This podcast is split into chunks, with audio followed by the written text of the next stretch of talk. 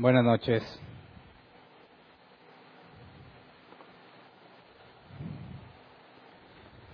El objetivo para hoy va a ser analizar los primeros seis versículos del capítulo 20, porque aunque es muy poca la información que nos da este capítulo sobre el milenio, hay muchos pasajes que analizar eh, al respecto del milenio y tenemos muchísima información del Viejo Testamento en cuanto a profecías y información que se dio sobre lo que sucedería al final de los tiempos que nos permite armar o darnos una idea de lo que sucederá en este periodo. Y ya que Apocalipsis, específicamente el apóstol Juan, lo menciona simplemente así como un resumen muy breve, eh, el tiempo que nos va a tomar analizar todos los demás pasajes va a ser considerable. Por eso tuve que partir este capítulo. Así que leamos eh, Apocalipsis 20, leamos todo el capítulo para tener el contexto completo pero nos vamos a enfocar solo en los primeros seis versículos. Versión Reina Valera 60 dice, vi a un ángel que descendía del cielo con la llave del abismo y una gran cadena en la mano, y prendió al, al dragón, la serpiente antigua, que es el diablo y Satanás, y lo ató por mil años, y lo arrojó al abismo, y lo encerró, y puso su sello sobre él, para que no engañase más a las naciones hasta que fuesen cumplidos mil años, y después de esto debe ser desatado por un poco de tiempo. Y vi tronos, y se sentaron sobre ellos los que recibieron facultad de juzgar, y vi las almas de los decapitados por causa del testimonio de Jesús y por la palabra de Dios, los que no habían adorado a la bestia ni a su imagen, y que no recibieron la marca en sus frentes ni en sus manos, y vivieron y reinaron con Cristo mil años. Pero los otros muertos no volvieron a vivir hasta que se cumplieron mil años. Esta es la primera resurrección. Bienaventurado y santo el que tiene parte en la primera resurrección. La segunda muerte no tiene potestad sobre estos, sino que serán sacerdotes de Dios y de Cristo y reinarán con, y con él mil años. Perdón. Cuando los mil años se cumplan, Satanás será suelto de su prisión y saldrá a engañar a las naciones que están en los cuatro ángulos de la tierra, a Gog y a Magog, a fin de reunirlos para la batalla, el número de los cuales es como la arena del mar. Y subieron sobre la anchura de la tierra y rodearon el campamento de los santos y la ciudad amada, y de Dios descendió fuego del cielo y los consumió. Y el diablo que los engañaba fue lanzado en el lago de fuego y azufre, donde estaban la bestia y el falso profeta, y serán atormentados día y noche por los siglos de los siglos. Y vi un gran trono blanco, y el que estaba sentado en él, de delante del cual huyeron la tierra y el cielo, y ningún lugar se encontró para ellos. y vi a los muertos, grandes y pequeños, de pie ante Dios, y los libros fueron abiertos, y otro libro fue abierto, el cual es el libro de la vida, y fueron juzgados los muertos por las cosas que estaban escritos en los libros según sus obras. Y el mar entregó los muertos que había en él, y la muerte y el Hades entregaron los muertos que había en ellos, y fueron juzgados cada uno según sus obras. Y la muerte y el Hades fueron lanzados al lago de fuego. Esta es la segunda muerte. Y el que no se halló escrito en el libro de la vida fue lanzado al lago de fuego. Así que al fin llegamos al capítulo que debe resolver muchas de las preguntas que estuvimos considerando a lo largo del estudio pero la parte del gran trono blanco la vamos a analizar hasta la siguiente clase. Pero también, ya analizando el tema del milenio, del reino milenial de Cristo, habían surgido muchas interrogantes sobre la resurrección, sobre los decapitados, que aquí se nos dice que están decapitados, los que salieron de la gran tribulación. Estuvimos analizando la clase pasada en cuanto a las bodas del Cordero, quiénes eran los convidados, y vimos que había suficientes razones para considerar a los que habían sido decapitados y a algunos santos del Antiguo Testamento. Pero surgió una pregunta, ¿estos que salieron de la tribulación resucitaron o no? ¿Tienen un cuerpo glorificado o no? ¿Los israelitas ya resucitaron, todos los del Antiguo Testamento, sí o no? Si lo que hemos analizado con la información que hemos visto, ya hemos detectado distintas resurrecciones, ¿verdad? Eh, recordemos que hasta este punto vimos que los dos testigos resucitaban a la mitad, ¿verdad? Los dos testigos eran llevados al cielo a la mitad. Vimos que según el capítulo 12, la iglesia es arrebatada al principio. Pero, ¿qué me dices de los israelitas del Antiguo Testamento? ¿Cuándo resucitará Abel, ¿cuándo resucitará Noé? si pensáramos en el arrebatamiento de la iglesia, bueno, esta es la iglesia y sabemos que el periodo de la iglesia estuvo definido desde que Cristo se fue hasta que vino a, recoger a los suyos, a su pueblo, a su novia, en las nubes. Así que sería un error pensar que las personas que fueron salvas en el periodo de la iglesia incluyen a Abel y a Noé, personas del Antiguo Testamento, ya que la iglesia ni siquiera había sido mencionada. Claro que ya estaba planeada de parte de Dios, ¿verdad? Pero ni siquiera los autores ni las personas de aquel tiempo entendían el concepto de la iglesia. No se había revelado nada sobre la iglesia, no se había revelado claramente nada de Cristo. Pablo nos dijo que el misterio de Cristo estuvo oculto por los siglos.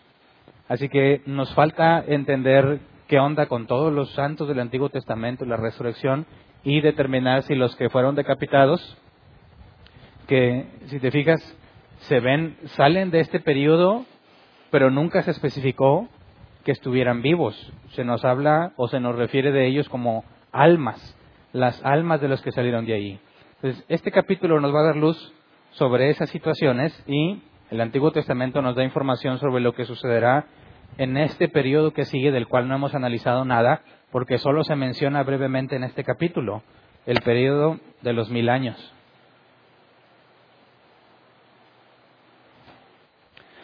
Así que leamos los primeros tres versículos de Apocalipsis 20.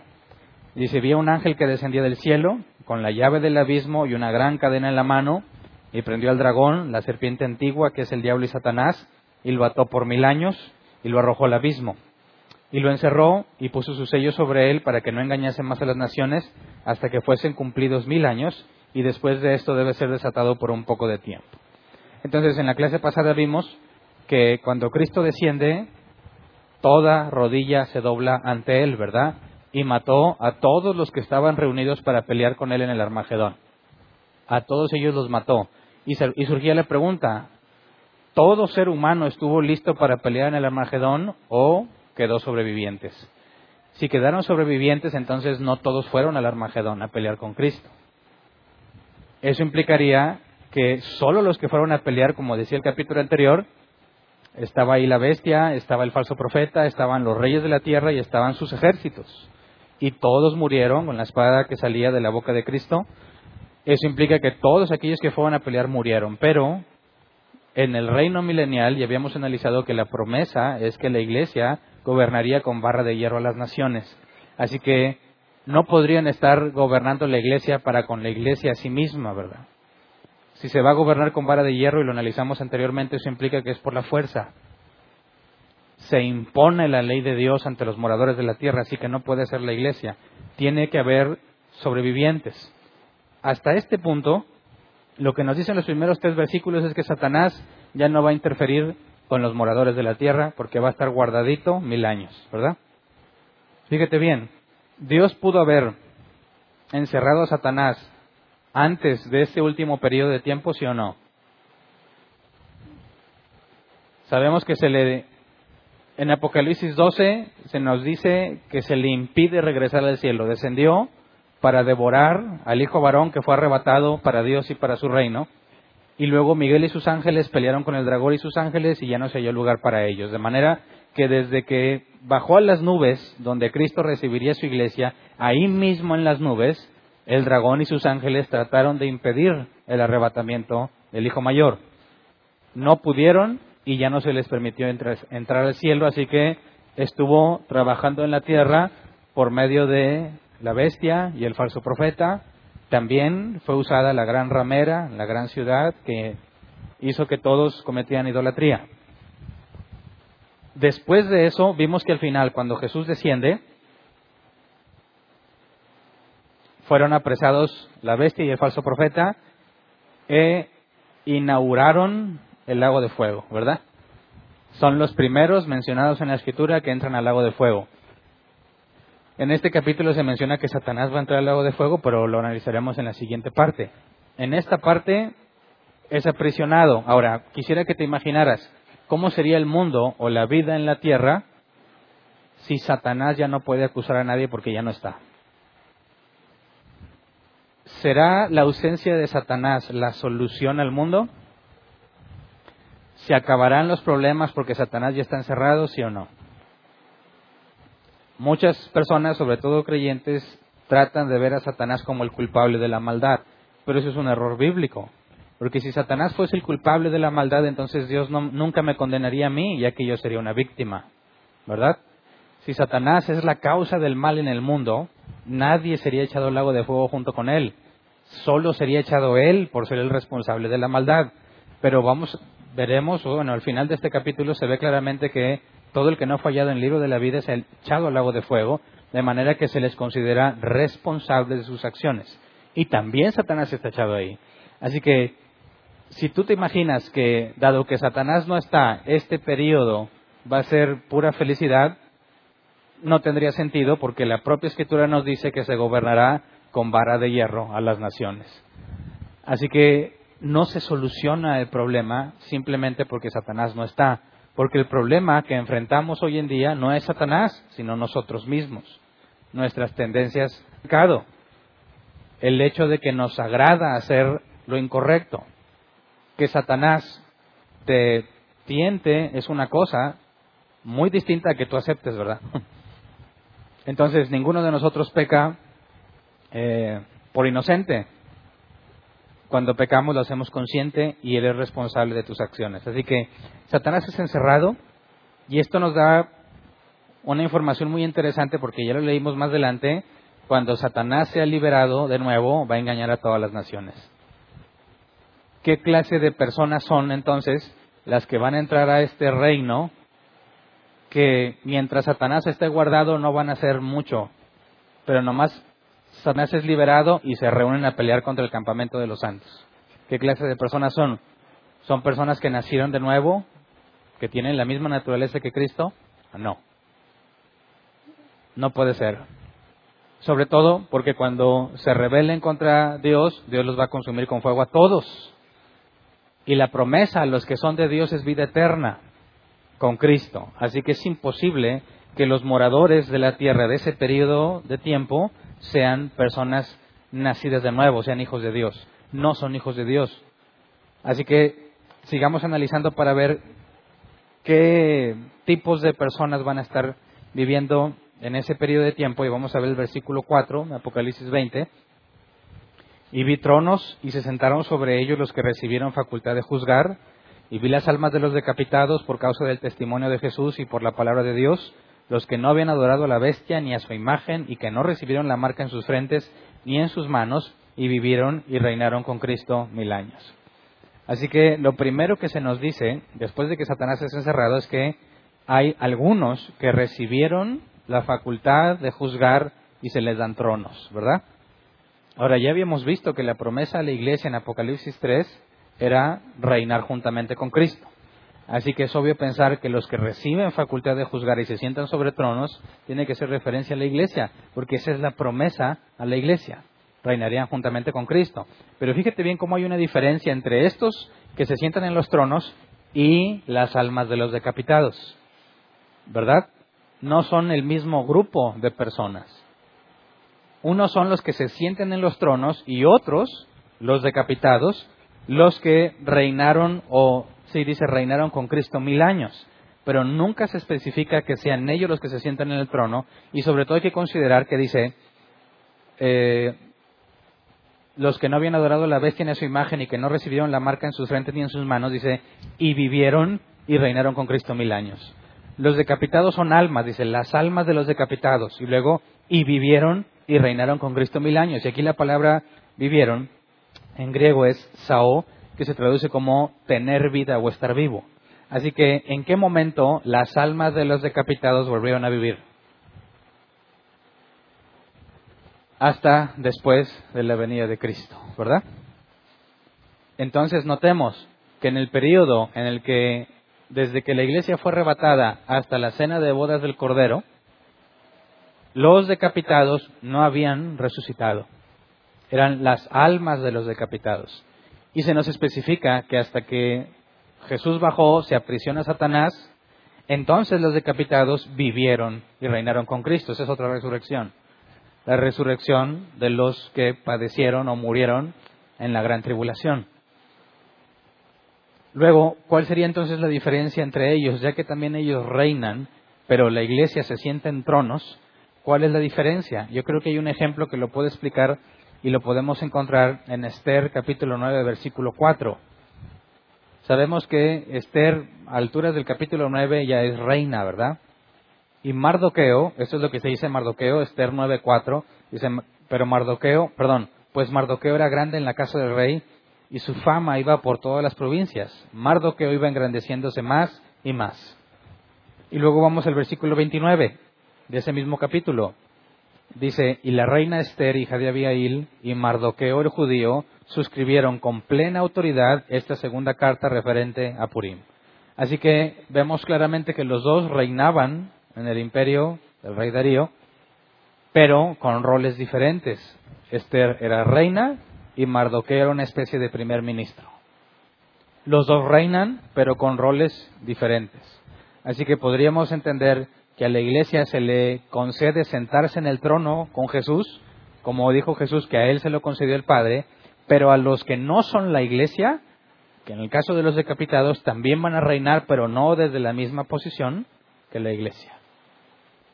En ese momento, cuando Satanás es apresado, entonces estos tienen ya un cuerpo glorificado, que no tuvieron durante la cena de bodas ni en el periodo que estuvieron muertos en, en los tres años y medio de la ira de Dios. Entonces ahí ya resolvimos una de las preguntas, ¿verdad? Esos decapitados no habían resucitado y van a resucitar hasta ese punto. Pero, eh, veamos el versículo 5 en Apocalipsis 20. Dice, pero los otros muertos no volvieron a vivir hasta que se cumplieron mil años. Esta es la primera resurrección. Y cuando dice, pero los otros muertos, ¿cuáles son los primeros que se mencionaron muertos? Aquí nos dice, pero los otros muertos, haciendo referencia que ya se habló de unos. ¿Cuáles son esos unos? Pues los decapitados que eran almas y que vivieron después. Esos son los muertos que resucitaron, los primeros. Y luego nos dice, pero los otros muertos no volvieron a vivir hasta que se cumpla, o los mil años, ¿verdad? Entonces vemos que aquí hubo una resurrección, ¿verdad? Al principio. Hubo otra resurrección de dos testigos a la mitad. Y luego aquí hay otra resurrección de los decapitados, ¿verdad? ¿Y los israelitas, los santos del Antiguo Testamento, qué onda con ellos? Cuando nos dice entonces que los otros muertos no volvieron a vivir hasta que se cumplieron los mil años, nos deja ver claramente que hay pendiente todavía una resurrección. Pero los que resuciten en ese periodo van a ser condenados al lago de fuego. Podría ser que los santos del Antiguo Testamento resuciten en la segunda resurrección? No, porque los que resuciten en la segunda resurrección, cuando se acabe el milenio, aquí es el juicio del gran trono blanco. Cuando se dé este juicio, todos los que resucitan van a ser juzgados según sus obras y todos van a ser condenados. Así que no puede ser que Noé y Abel resuciten en ese periodo. ¿Qué me dices del profeta Daniel? ¿Cuándo va a resucitar? Entonces, nos falta información para ver en qué momento resucitarían los santos del Antiguo Testamento, ya que no se nos ha hablado nada de ellos en todo Apocalipsis. Entonces, primero resolvamos, dado que el versículo 5 nos dice, los no volvieron a vivir hasta que se cumplieron mil años, y ya después, ya no nos menciona el tema del milenio, analicemos en la escritura qué sucederá durante el milenio. Apocalipsis no lo dice. Pero vamos a otros pasajes donde se explica. Número uno, vamos a Ezequiel eh, capítulo 43, versículos 6 y 7. Ezequiel 43, 6 y 7. Dice, yo oí uno que me hablaba desde la casa y un varón estaba junto a mí y me dijo, hijo de hombre, este es el lugar de mi trono, el lugar donde posaré las plantas de mis pies, en el cual habitaré entre los hijos de Israel para siempre, y nunca más profanará la casa de Israel mi santo nombre, ni ellos ni sus reyes con sus fornicaciones, ni con los cuerpos muertos de sus reyes en sus lugares altos.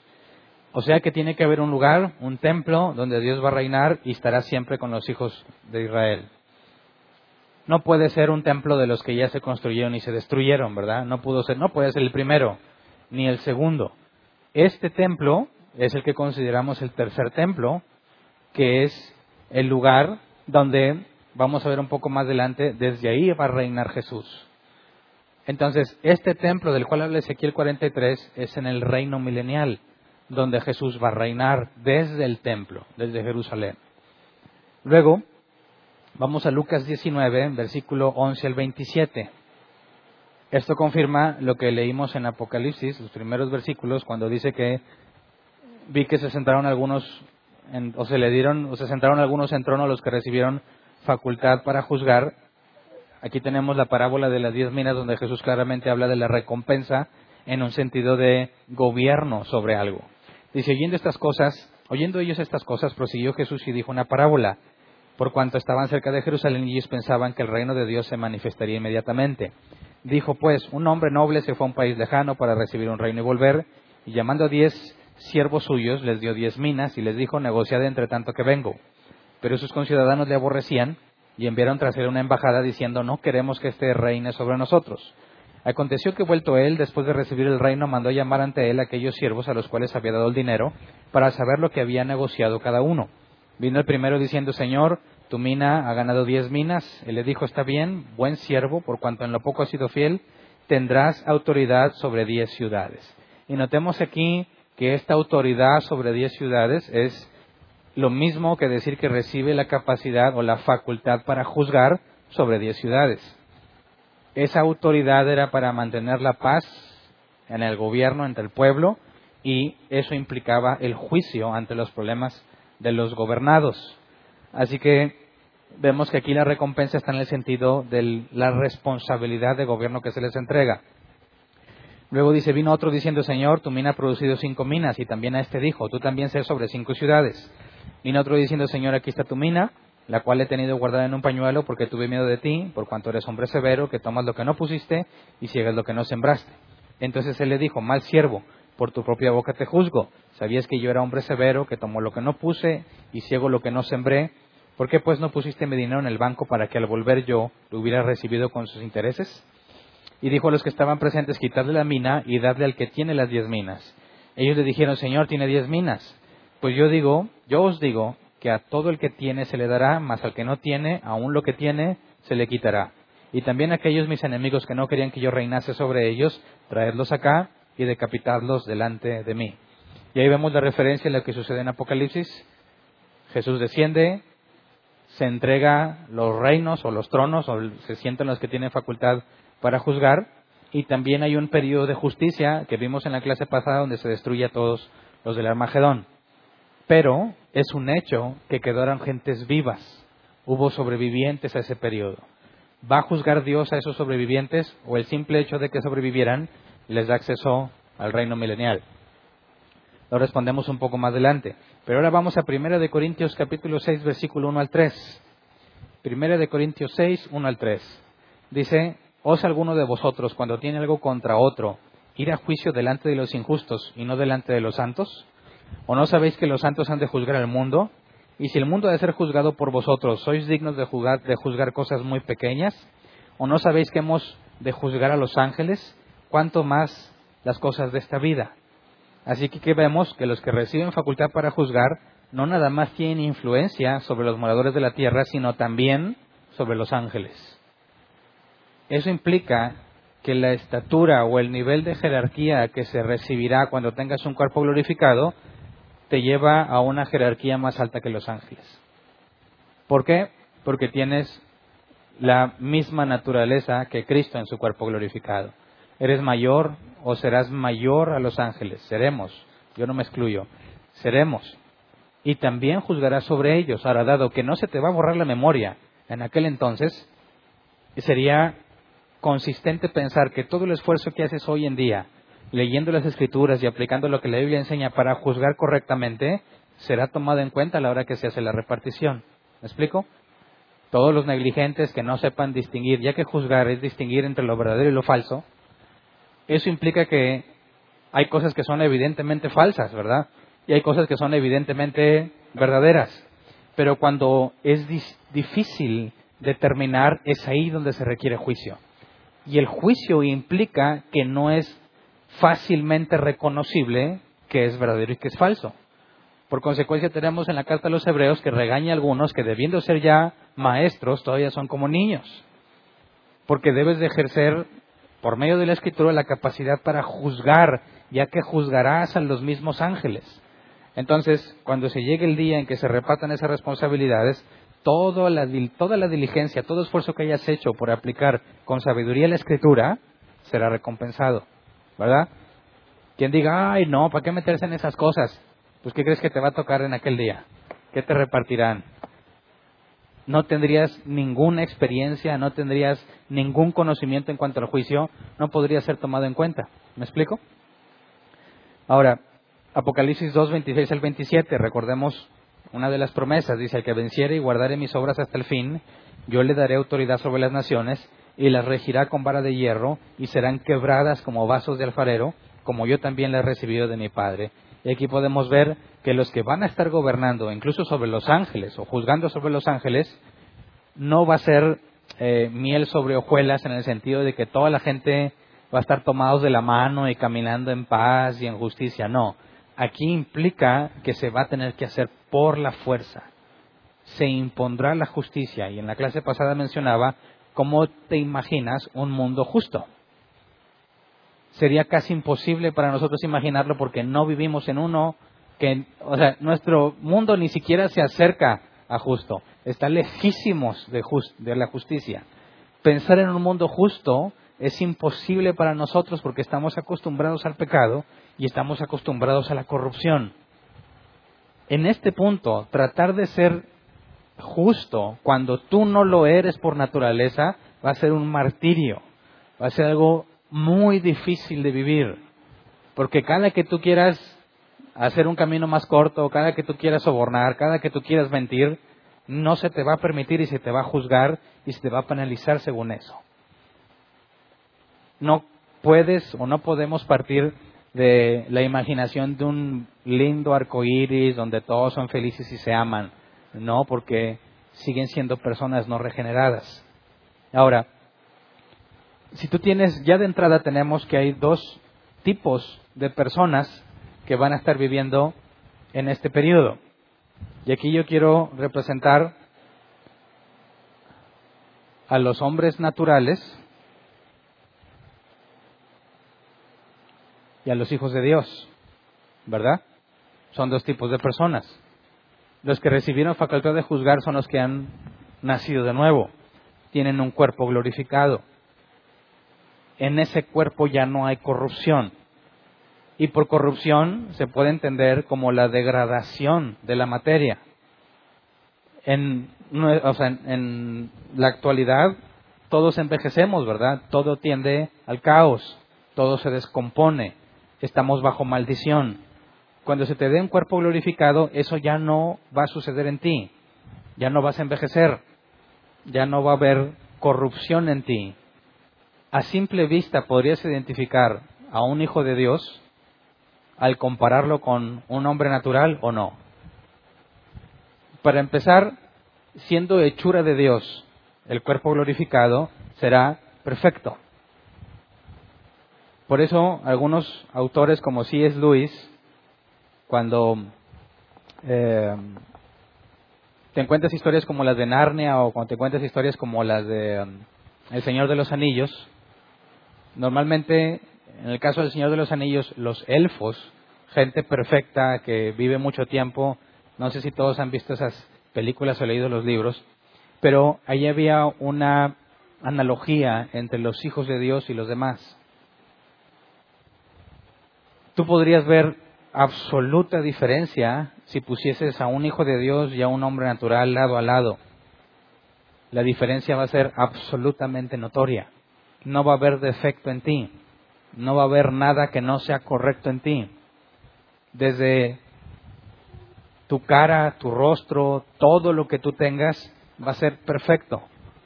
Es algo que no podemos entender. Estamos acostumbrados a ver gente con la nariz chueca, un ojo más grande que el otro, una oreja más, más grande o más arriba que la otra, el cabello lejos de estar sedoso y manejable. se evidencia nuestra falta de cuidado físico, etcétera, etcétera. Bueno, todo eso desaparece por completo en ese periodo de tiempo. Así que sería muy claro ver que físicamente va a haber dos categorías de personas, los que reinan y aquellos sobre cuales reinan. Los que son gobernados son corruptos, los que gobiernan son perfectos. ¿Cómo será la relación entre ellos? ¿Te lo imaginas? Si a ti se te da la facultad de juzgar y tienes que implementar justicia y estás gobernando a gente corrupta, ¿qué tanto te amarán? ¿Qué tanto desearán pasar tiempo contigo? ¿Te lo puedes imaginar? Si en la clase, cuando toca el timbre de salida y a la maestra se le olvidó decir la tarea, y no falta el nerd que dice, maestra, no nos dijo la tarea. Dime si no se experimenta un odio profundo hacia el que le recordó a la maestra. ¿Por qué le recuerdas? Pues porque siempre nos encarga tarea y es bueno que hagamos tarea. Todo el mundo lo va a odiar. Aunque es correcto lo que dice, no es agradable. Así que imagínate que es gobernar con vara de hierro a las naciones y quebrarlas como vasos de alfarero. Va a haber tensión, ¿verdad? Primera de Corintios 15, 51 al 53, dice aquí os digo un misterio. No todos dormiremos, pero todos seremos transformados en un momento, en un abrir y cerrar de ojos, en la final trompeta, porque se tocará la trompeta, y los muertos serán resucitados incorruptibles, y nosotros seremos transformados, porque es necesario que esto corruptible se vista de incorrupción, y esto moral se vista de esto mortal, perdón, se vista de inmortalidad. Así que físicamente va a haber evidencia. Luego una característica más, Marcos 12, 24 al 27. Dice entonces respondiendo Jesús les dijo, no erráis por esto porque ignoráis las escrituras y el poder de Dios, porque cuando resuciten de los muertos, ni se casarán ni se darán en casamiento, sino que serán como los ángeles que están en los cielos.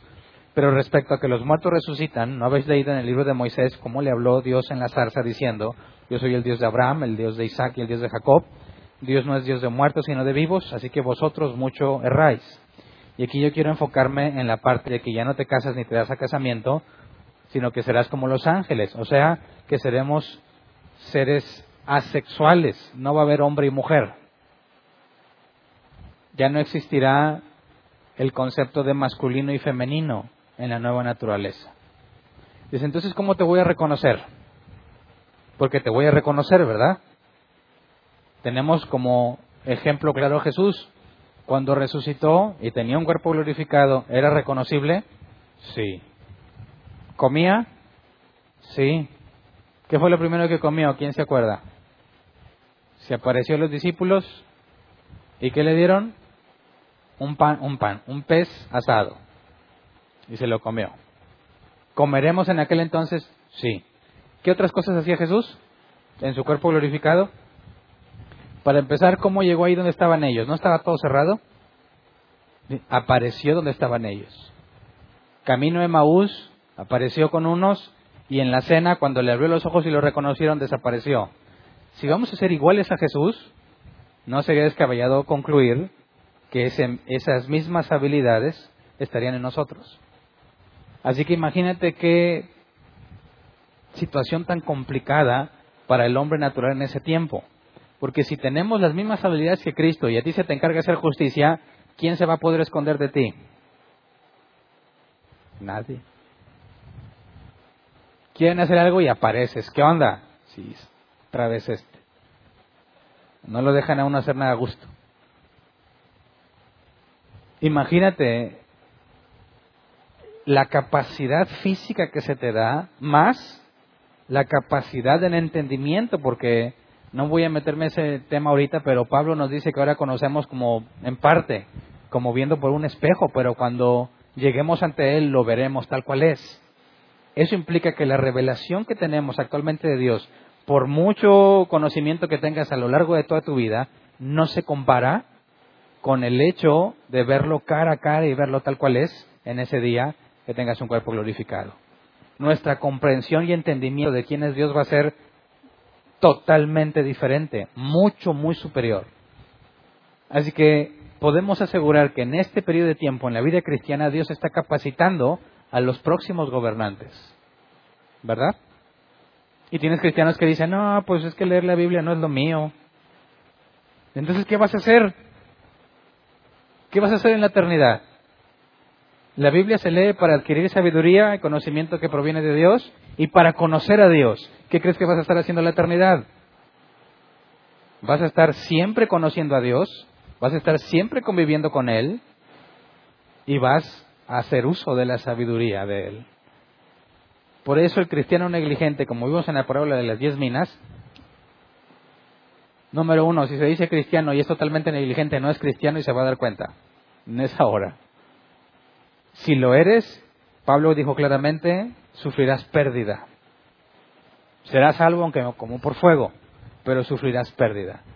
Así que ningún momento, ninguna, ninguna porción de tiempo que inviertas en escudriñar la escritura y en analizar y entender y meditar en sobre quién es Dios y cómo hace las cosas, nada de eso será en vano, sino que será recompensado. Ahora, cuando vamos a Isaías 26, 19, aquí surge la pregunta, ok, ya vimos que los decapitados resucitan en la venida de Cristo, ¿verdad? ¿Qué hay de los israelitas?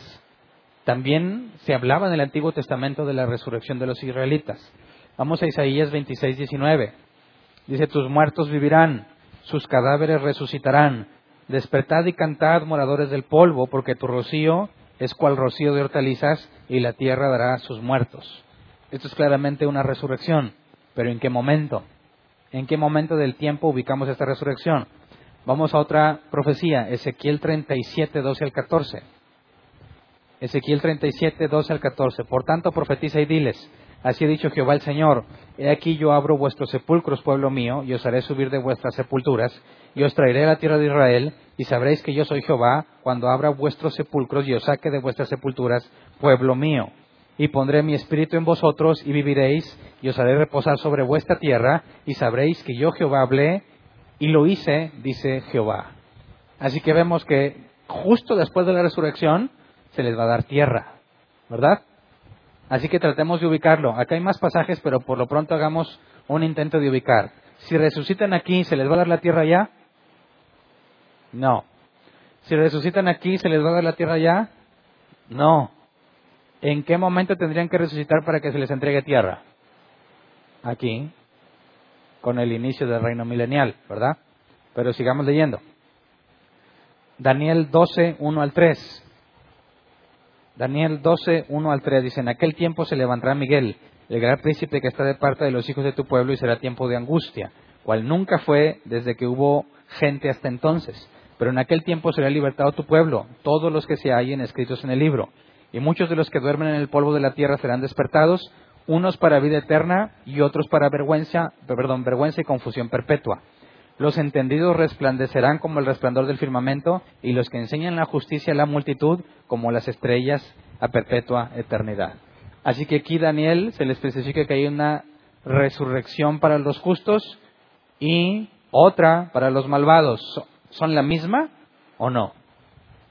Bueno, si recordamos Apocalipsis nos dijo que eso era la primera resurrección y los otros muertos no resucitarían sino hasta después de los mil años. Así que aquí vamos a leer, bueno, antes nomás para poner otro versículo a favor, Daniel 12, 13, se le dice específica, específicamente Daniel, y tú irás hasta el fin y reposarás y te levantarás para recibir tu heredad al fin de los días. Así que eso confirma que al fin de los días, ¿se acuerdan que el ángel juró que el tiempo no sería más? Se habría consumado todo. Al fin de los días se levantaría Daniel y recibiría su heredad. Necesariamente tendríamos que ubicarlo al final de la última semana de Daniel. Ahora, vamos a Ezequiel 37, versículo 21 y 22. Ezequiel 37, versículo 21 y 22, y les dirás, así ha dicho Jehová el Señor, He aquí yo tomo a los hijos de Israel de entre las naciones a las cuales fueron, y los recogeré de todas partes, y los traeré a su tierra, y les haré una nación en la tierra, en los montes de Israel, y un rey será todos ellos por rey, y nunca más serán dos naciones, ni nunca más serán divididos en dos reinos. Otra referencia a que cuando resucite se les va a dar un rey. ¿En qué momento va a reinar ese rey que siempre va a reinar? En este periodo. ¿Verdad? Así que hay otra referencia para ubicar la resurrección al final de la última semana de Daniel. Y aquí se nos dice que estos que resucitan, si te fijas, ninguno de estos que resucitaron es para vergüenza. Todos estos que están aquí, que van, a, que van a ser reunidos de todas partes para que se les entregue la tierra, todos son santos. A todos se les recompensa. Por consecuencia, los injustos, de los cuales hablaba Daniel, unos resucitarán para gloria y otros para vergüenza. Esos que resucitarán para vergüenza no van a resucitar aquí, sino acá, en el juicio del gran trono blanco, porque resucitarán para, para vergüenza perpetua. Entonces vemos que los que resucitan en la primera resurrección, como dice Apocalipsis, son los santos del Antiguo Testamento. Y después del milenio, el resto. Ahora, ya que vemos que los que ya habían resucitado, cuando desciende Cristo, les da facultad para sentarse en tronos. resucitan los decapitados, resucitan los santos de Israel. ¿Quién va a reinar qué? No hay versículo que hable sobre darle tronos a Israel en la Biblia la promesa de darle trono es a la iglesia. ¿Verdad? ¿Cómo es que Israel va a ser un pueblo grande? ¿Cómo es que los decapitados van a reinar juntamente con Cristo, pero a la iglesia se le darán tronos? Ya vimos que en cuanto a los tronos y a los decapitados, los que se le dan a la iglesia y los decapitados que no formaron parte de la iglesia, vemos que podemos resolverlo con jerarquías distintas. Pero todavía nos falta ver qué onda con los judíos. ¿También van a reinar igual o van a tener otra función? Por lo pronto veamos en Mateo 19, 28. Mateo 19, 28 dice, y Jesús les dijo, de cierto os digo que en la regeneración, cuando el Hijo del Hombre se siente en el trono de su gloria, vosotros que me habéis seguido también os sentaréis sobre doce tronos para juzgar a las doce tribus de Israel. Así que aquí hay claramente una distinción entre los discípulos que forman parte de la iglesia y los israelitas y los discípulos reinarán sobre los israelitas. Así que los israelitas no van a compartir el trono, ¿verdad? Eso se le fue concedido a los doce apóstoles. La iglesia reinaría sobre las naciones, como está prometido, en sentido independiente de Israel. Pero, ¿qué van a hacer los israelitas? Si los discípulos van a reinar sobre ellos y la iglesia y los decapitados sobre las naciones, ¿qué hacen los israelitas? Primero resolvamos una pregunta. ¿Habrá israelitas que sobrevivan el periodo de la ira? ¿Sí o no? Los 144 mil sobrevivieron, ¿verdad? Ya los habíamos visto a ellos. Pero de todos los que vivieron aquí, que se pusieron la marca de la bestia, ¿habría israelitas? Sí sobrevivirán hasta este punto? Vamos a Sofonías 3.8. Sofonías 3.8. Dice, por tanto, esperadme, dice Jehová, hasta el día que me levante para juzgaros, porque mi determinación es reunir las naciones, juntar los reinos para derramar sobre, derramar sobre ellos mi enojo, todo el odor de mi ira, por el fuego de mi celo será consumida toda la tierra. ¿En qué momento del tiempo está ubicada la profecía esta? Aquí, ¿no? En la ira de Dios. Y aquí se nos dice, esperarme hasta el día que me levante para juzgarlos. Y está hablando con el pueblo de Israel. Luego, vamos a leer ahí mismo versículo 9 y 10. En aquel tiempo devolveré yo a los pueblos pureza de labios, para que todos invoquen el nombre de Jehová, para que les sirvan de común consentimiento. La región más allá de los ríos de Tupía me suplicarán, y la hija de mis esparcidos traerá mi ofrenda versículo 11 al 13. En aquel día no serás avergonzada por ninguna de tus obras con que te rebelaste contra mí, porque entonces quitaré de en medio de ti a los que se alegran en tu soberbia, y nunca más te soberbecerás en mi santo monte. Y dejaré en medio de ti un pueblo humilde y pobre, el cual confiará en el nombre de Jehová. El remanente de Israel no hará injusticia ni dirá mentira, ni en boca de ellos se hallará lengua engañosa, porque ellos serán apacentados y dormirán, y no habrá quien los atemorice. Así que, ¿en qué momento del tiempo está diciendo aquí que reunirá a los pueblos? No está mencionada la resurrección, ¿verdad? Aquí no está mencionada la resurrección. Es reunir a todos de los que están en el periodo de la ira y sobre ellos va a ser un pueblo o va a dejar un pueblo humilde, eso implica que solo, de todos esos, solo una parte va a ser considerada humilde. Todos los demás van a ser juzgados por Dios. De los sobrevivientes de Israel, entonces, nos dice la profecía de Sofonías, de ellos dejará un remanente. Ahora vamos a Ezequiel 20, versículo 33 al 38.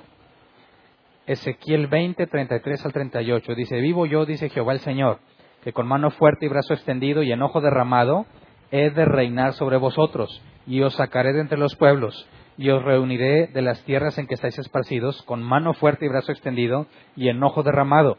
Y os traeré al desierto de los pueblos, y allí litigaré con vosotros cara a cara. Como litigué con vuestros padres en el desierto de la tierra de Egipto, así litigaré con vosotros, dice Jehová el Señor. Os haré pasar bajo la vara, y os haré entrar en los vínculos del pacto y apartaré de entre vosotros a los rebeldes y a los que se rebelaron contra mí, de la tierra de sus peregrinaciones los sacaré, mas a la tierra de Israel no entrarán y sabrán que yo soy Jehová. ¿De qué habla aquí? Del día en que Dios los va a hacer pasar bajo la vara y va a separar unos de otros. ¿Verdad? Va a haber juicio y los va a separar de los que sobreviven, porque aquí tampoco está hablando de resurrección. De entre los que sobreviven, ya leímos anteriormente en Sofonías que dejaría un remanente. Aquí nos explica que los hará pasar por vara, que eso implicaba poner una altura y todo lo que alcance a pasar tiene un criterio y lo que no tiene otro criterio. ¿Verdad? Si pasas por abajo es una cosa, si no alcanzas a pasar esa es otra. O al revés, si no la llegas es bueno, si la llegas es malo.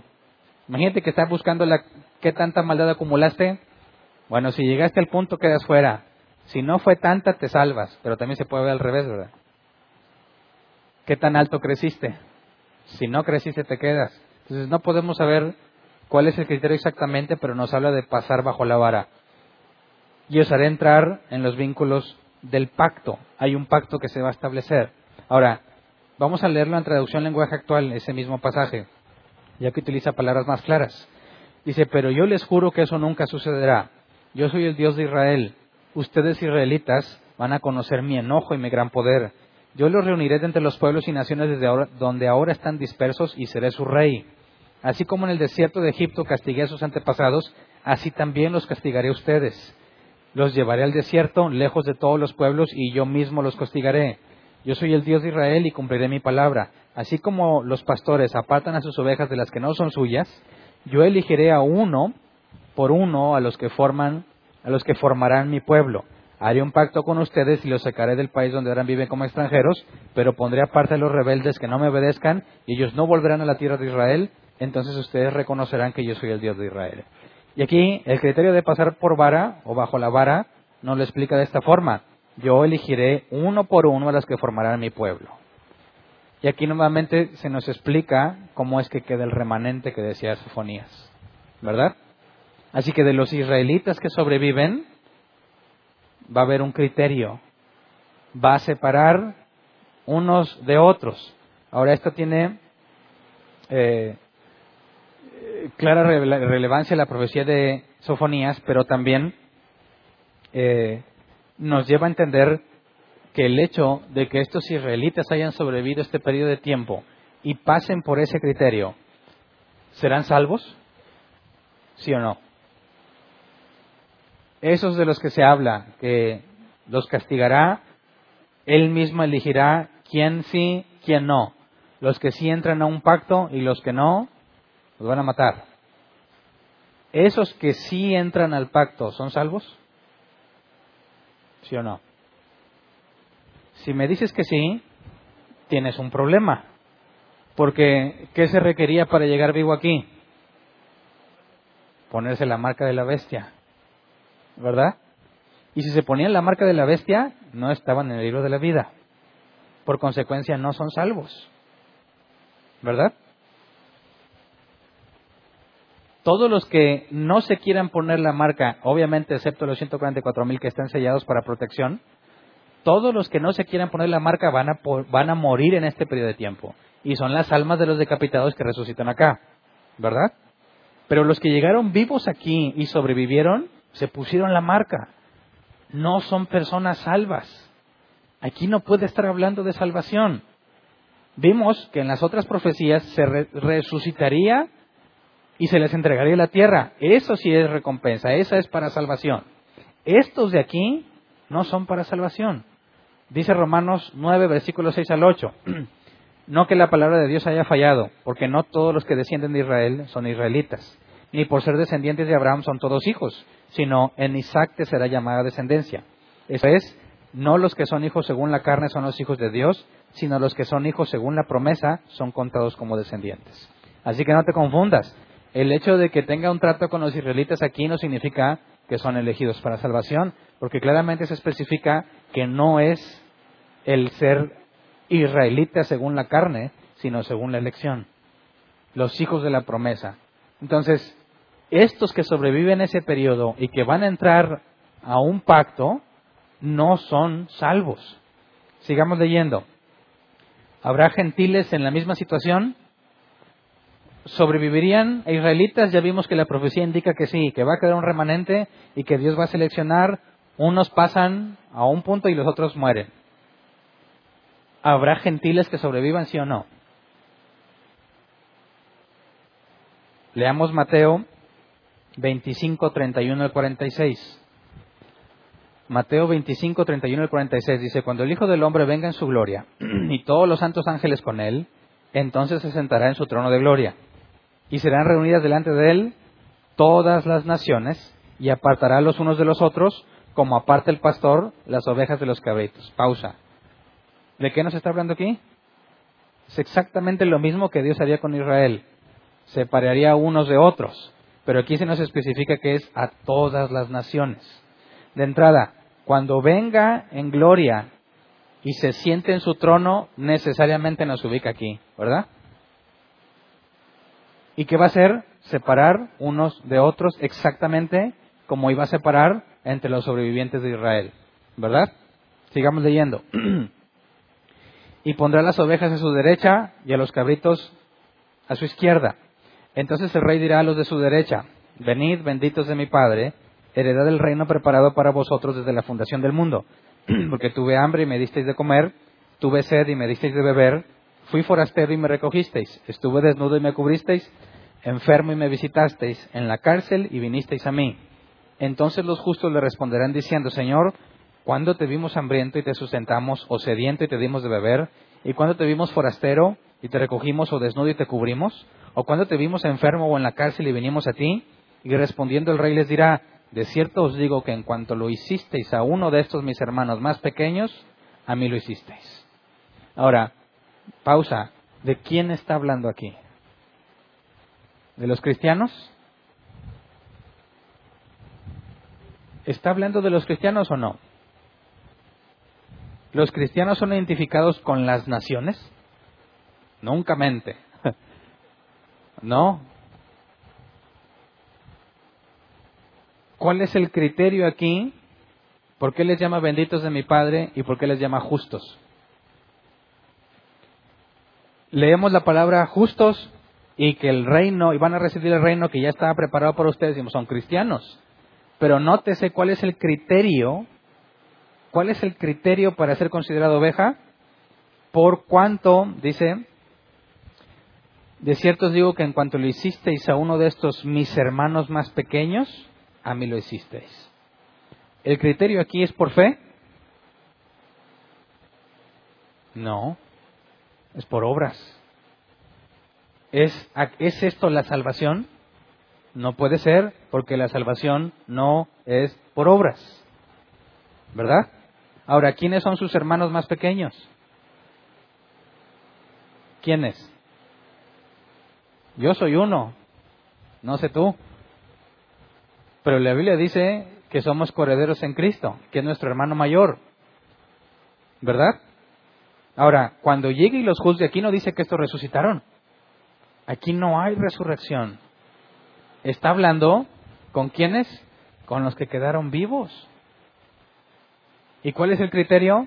Por cuanto me ayudaste, ayudaste a uno de mis hermanos más pequeños.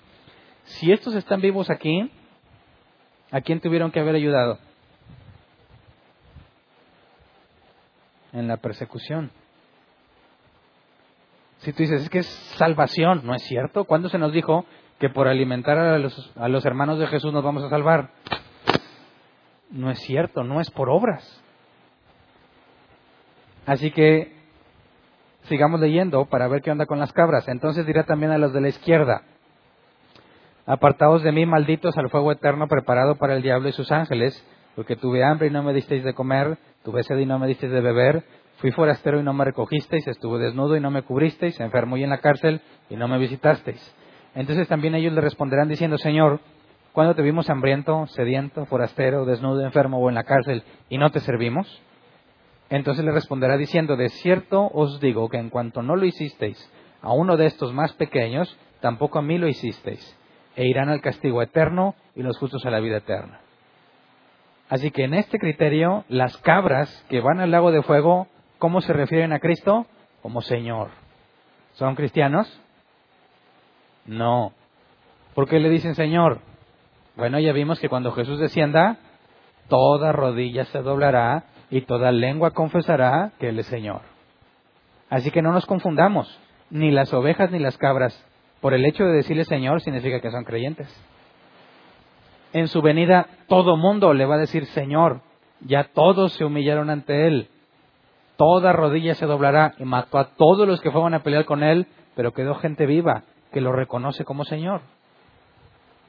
¿Verdad? ¿Son salvos? No, ¿Por qué no? Ya le dicen Señor. Si le dicen Señor, ¿no es suficiente? ¿No es confesarlo como Señor y ya, y recibirlo en el corazón? Claro que no. ¿Qué va a pasar con estos? Estos que sobrevivan, a fin de cuentas, ¿qué va a pasar con ellos? Cuando Satanás sea liberado, se van a rebelar contra el pueblo de los santos y los van a matar. ¿Son salvos? No. Si fueran salvos, Satanás no los engañaría. ¿Verdad? Los va a engañar. Si son salvos, su cuerpo no pecaría. Pero Satanás los va a engañar. Que no estamos hablando de gente salva aquí. ¿Me explico? Oye, pero dice que es el reino preparado para ellos, los que van a entrar desde antes de la fundación del mundo. ¿No los hace a ellos salvos? Claro que no. ¿Cómo sabemos eso? Bueno, ¿Qué cosa no está preparada desde antes de la fundación del mundo? Todo, todo está preparado desde antes de la fundación del mundo. Y el hecho de que yo diga eso ahorita, ¿no estaba preparado desde antes de la fundación del mundo? Ya estaba preparado desde antes de la fundación del mundo. Entonces, el hecho de que diga que van a entrar al reino que fue preparado para ellos, eso no implica que son salvos, sino que claramente Dios ya tenía predeterminado quiénes sobreviven y quiénes entran aquí.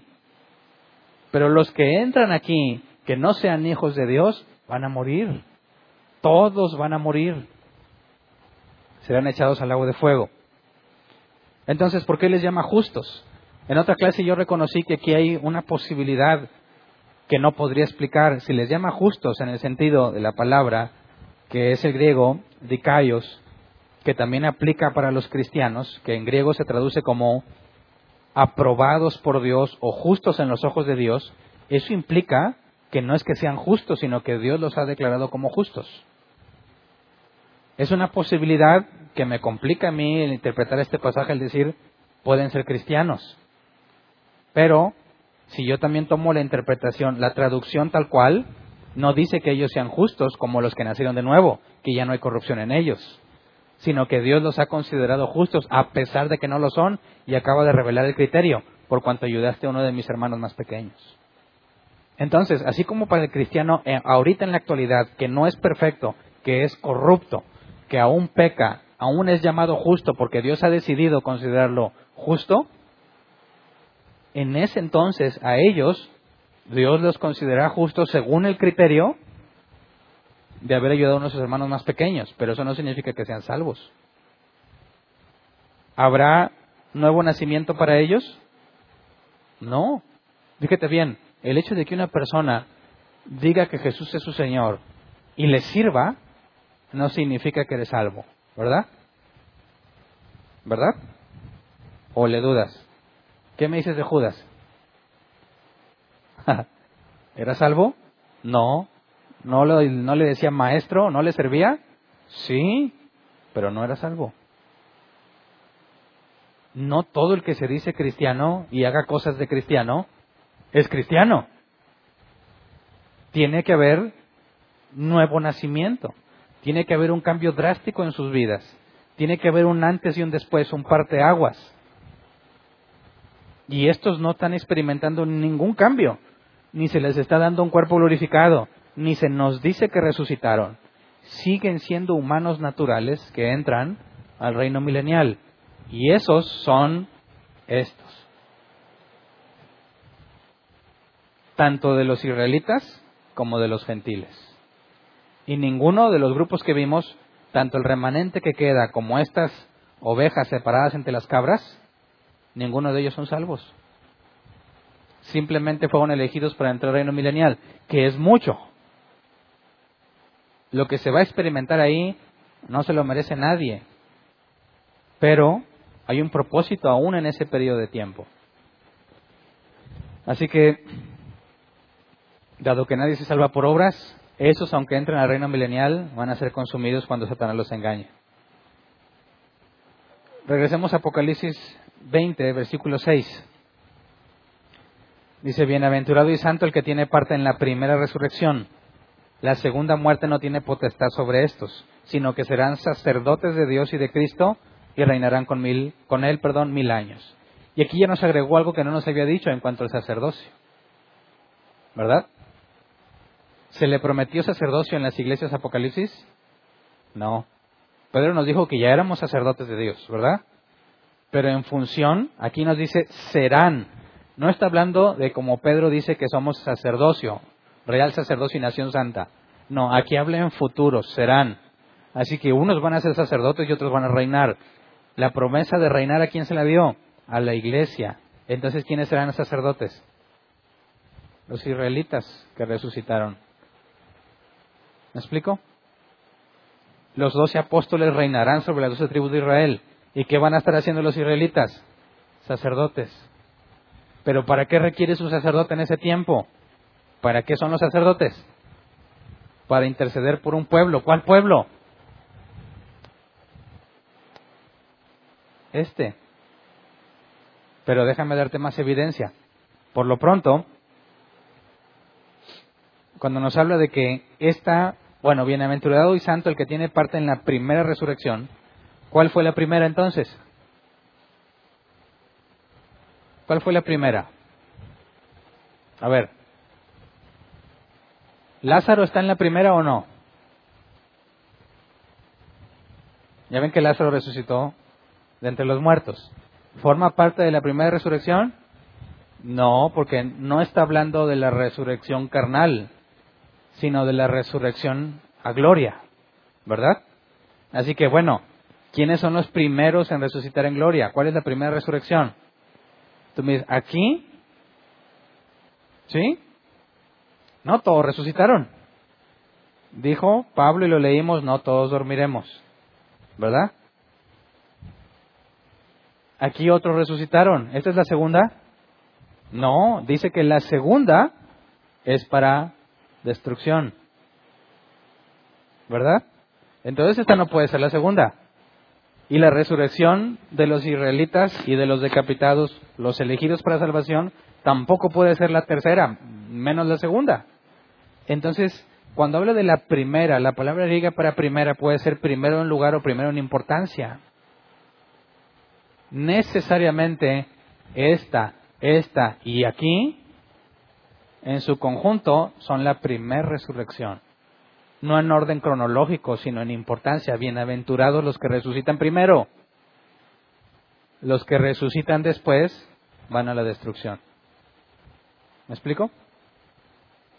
Entonces, fíjate cómo se completa en, partes, y por eso yo les venía diciendo a lo largo del curso, fíjate que estos ya resucitaron y nada más ellos. Y luego estos resucitaron y no todos, porque algunos ni siquiera se murieron. Eso prueba de que la resurrección no es un evento cronológico único, sino que toma distintos momentos del tiempo, pero sigue siendo la primer resurrección en importancia. Ahora, ya que vimos quiénes van a estar aquí, de entre los hijos de Dios, pues hay israelitas, que vimos hasta ahorita con poca explicación, serían sacerdotes. La iglesia se sienta en tronos. Los decapitados reinan junto con la iglesia, como Mardoqueo reinaba con Esther, aunque desde posiciones distintas.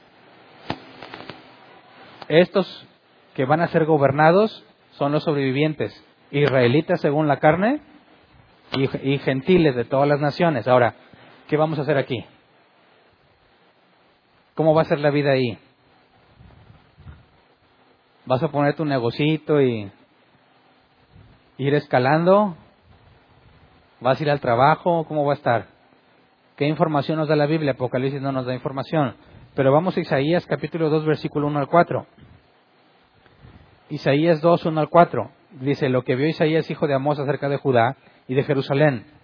Acontecerá en lo postrero de los tiempos que será confirmado el monte de la casa de Jehová como cabeza de los montes y será exaltado sobre los collados y correrán a él todas las naciones.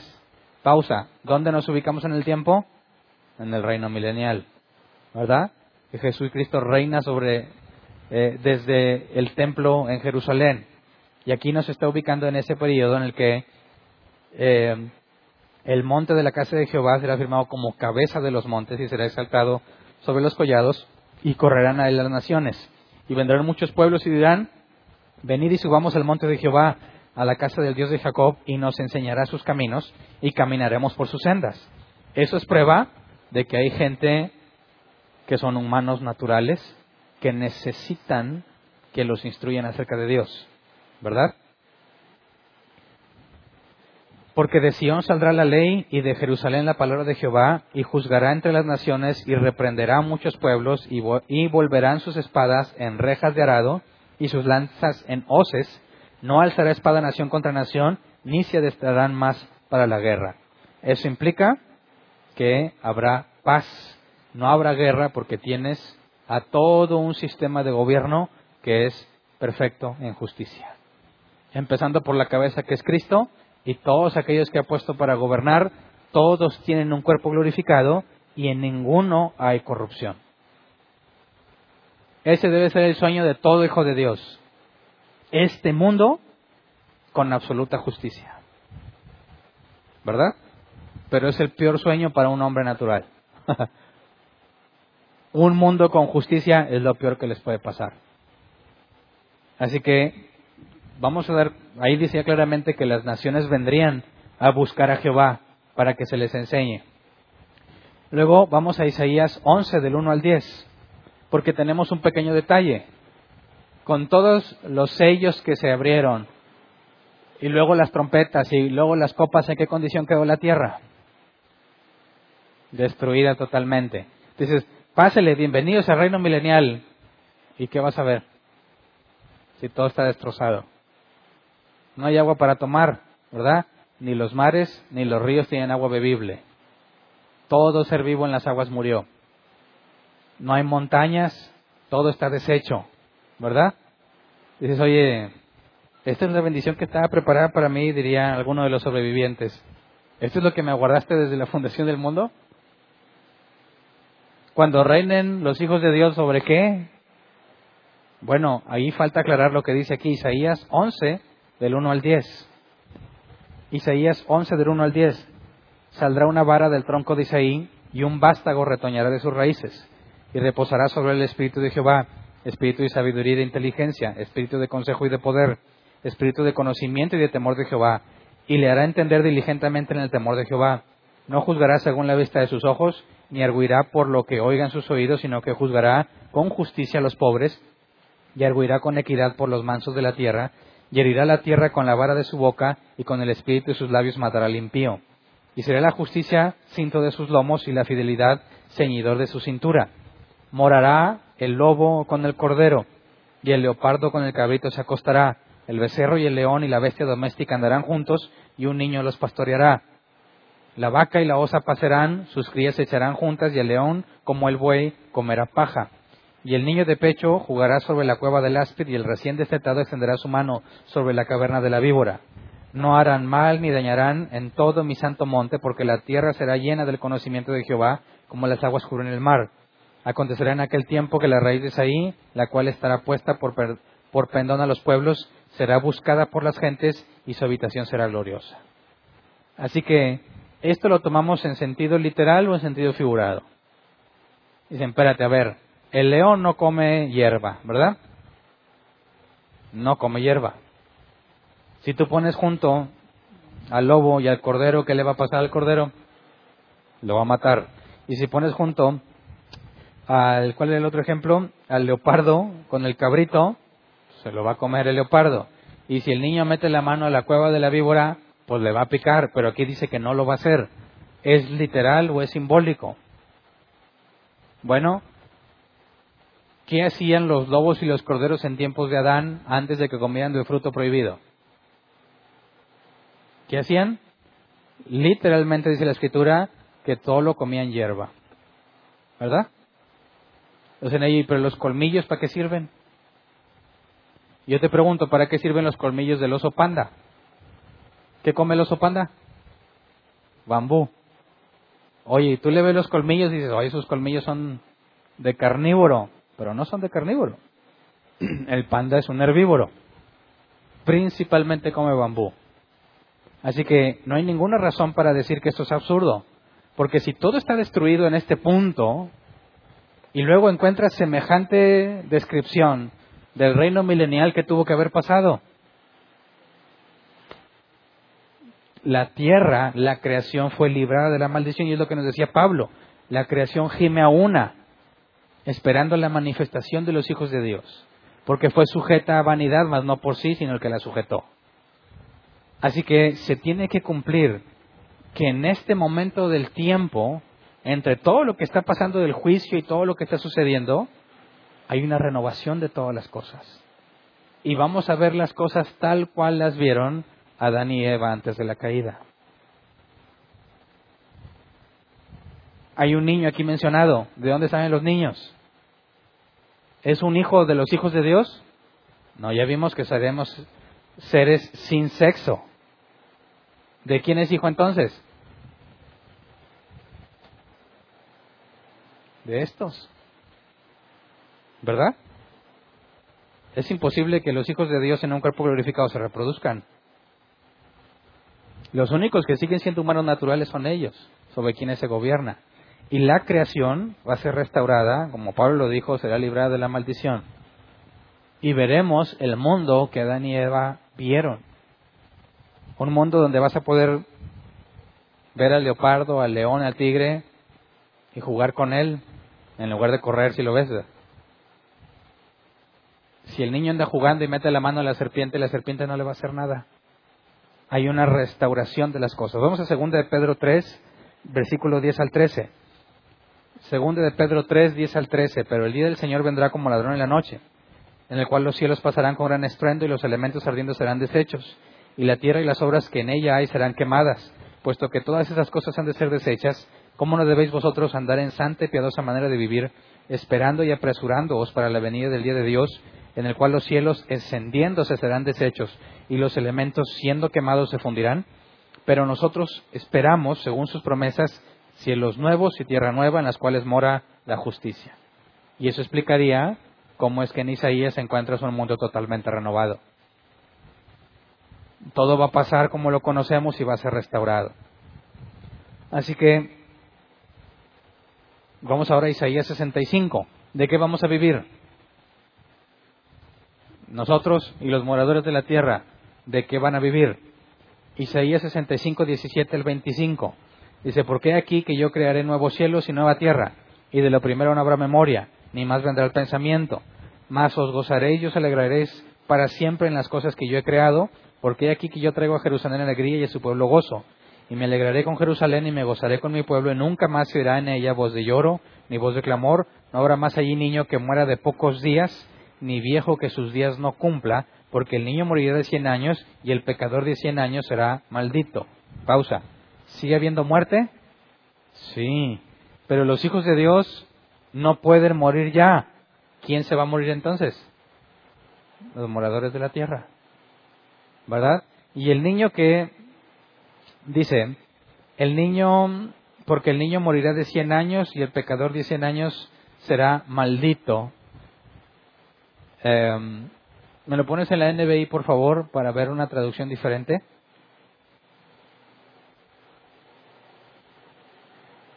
Nunca más habrá en ella niños que vivan pocos días, ni ancianos que no completen sus años. Será considerado joven, pero el que no llegue a esa edad será considerado maldito.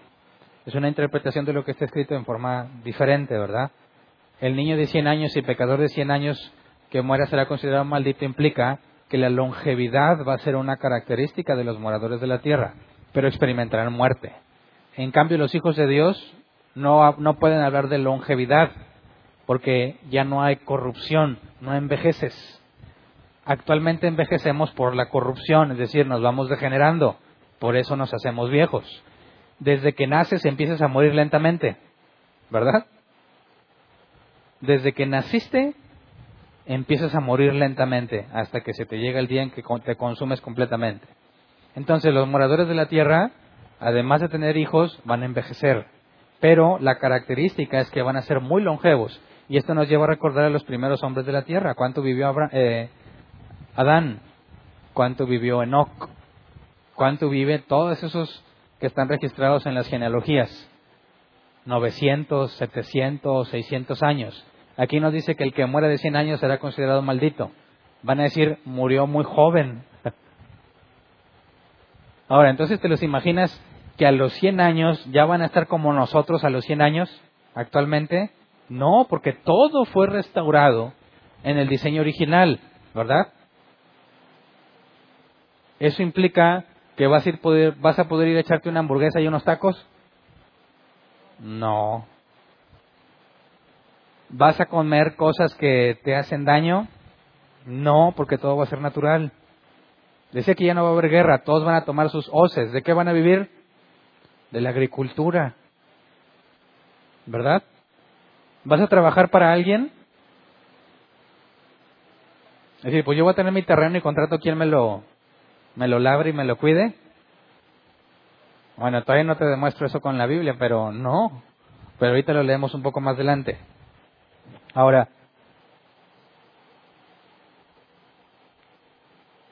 sigamos leyendo porque no lo acabé de leer, ¿verdad? Edificarán casas y morarán en ellas. Plantarán viñas y comerán el fruto de ellas. No edificarán para que otro habite, ni plantarán para que otro coma. Entonces, ¿tú vas a poder tener tu terrenito y que alguien te lo trabaje?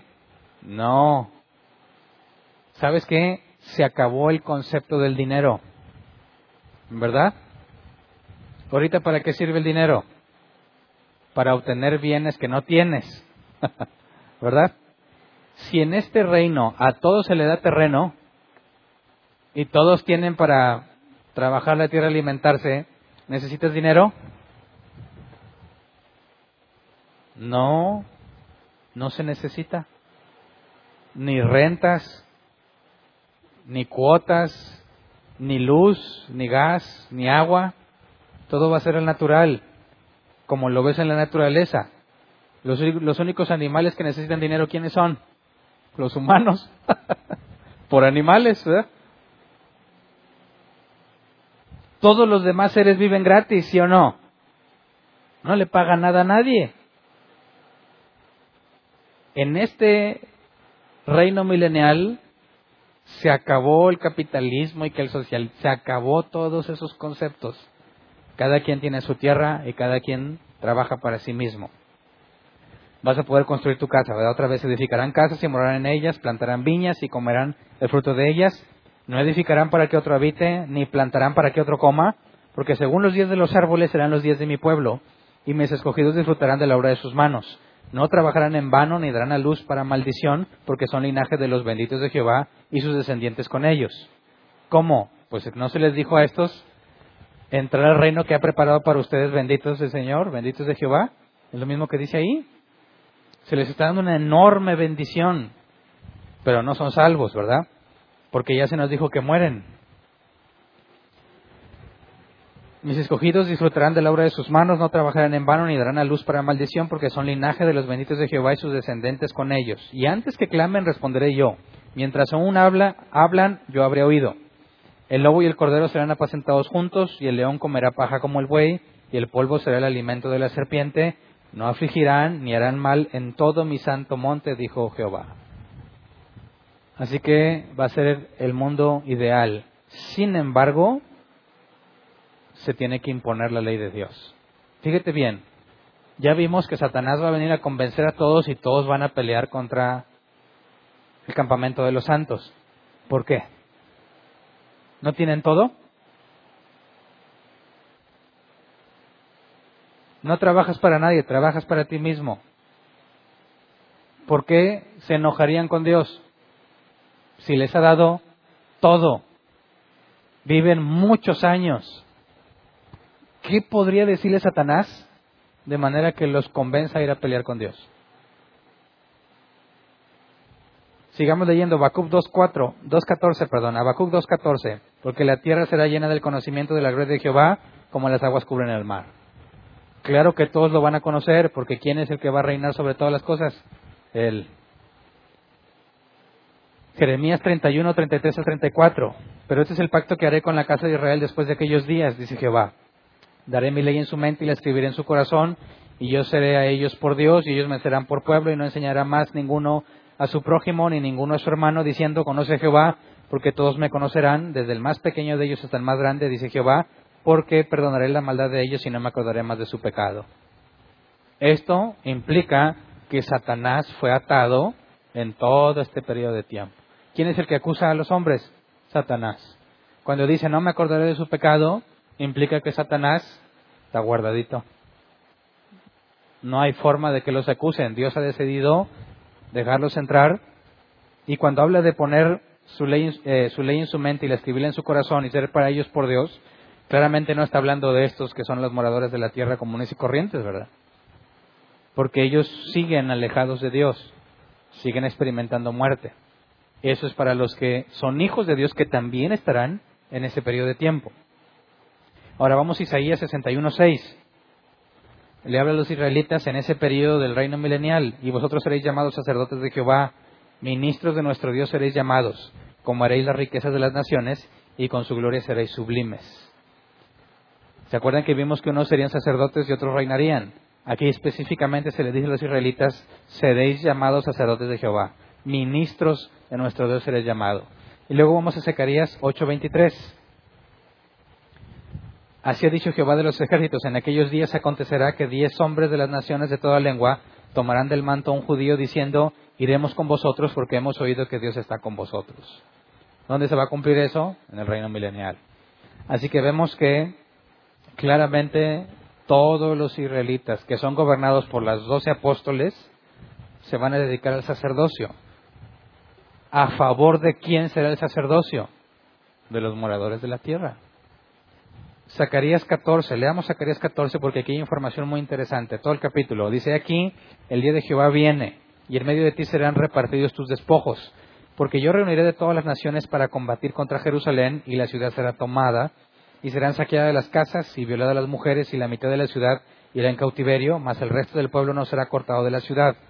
Después saldrá Jehová y peleará con aquellas naciones como peleó en el día de la batalla, y se afirmarán sus pies en aquel día sobre el monte de los olivos que está enfrente de Jerusalén al oriente, y el monte de los olivos se partirá por en medio, hacia el oriente y hacia el occidente, haciendo un valle muy grande, y la mitad del monte se apartará hacia el norte y la otra mitad hacia el sur.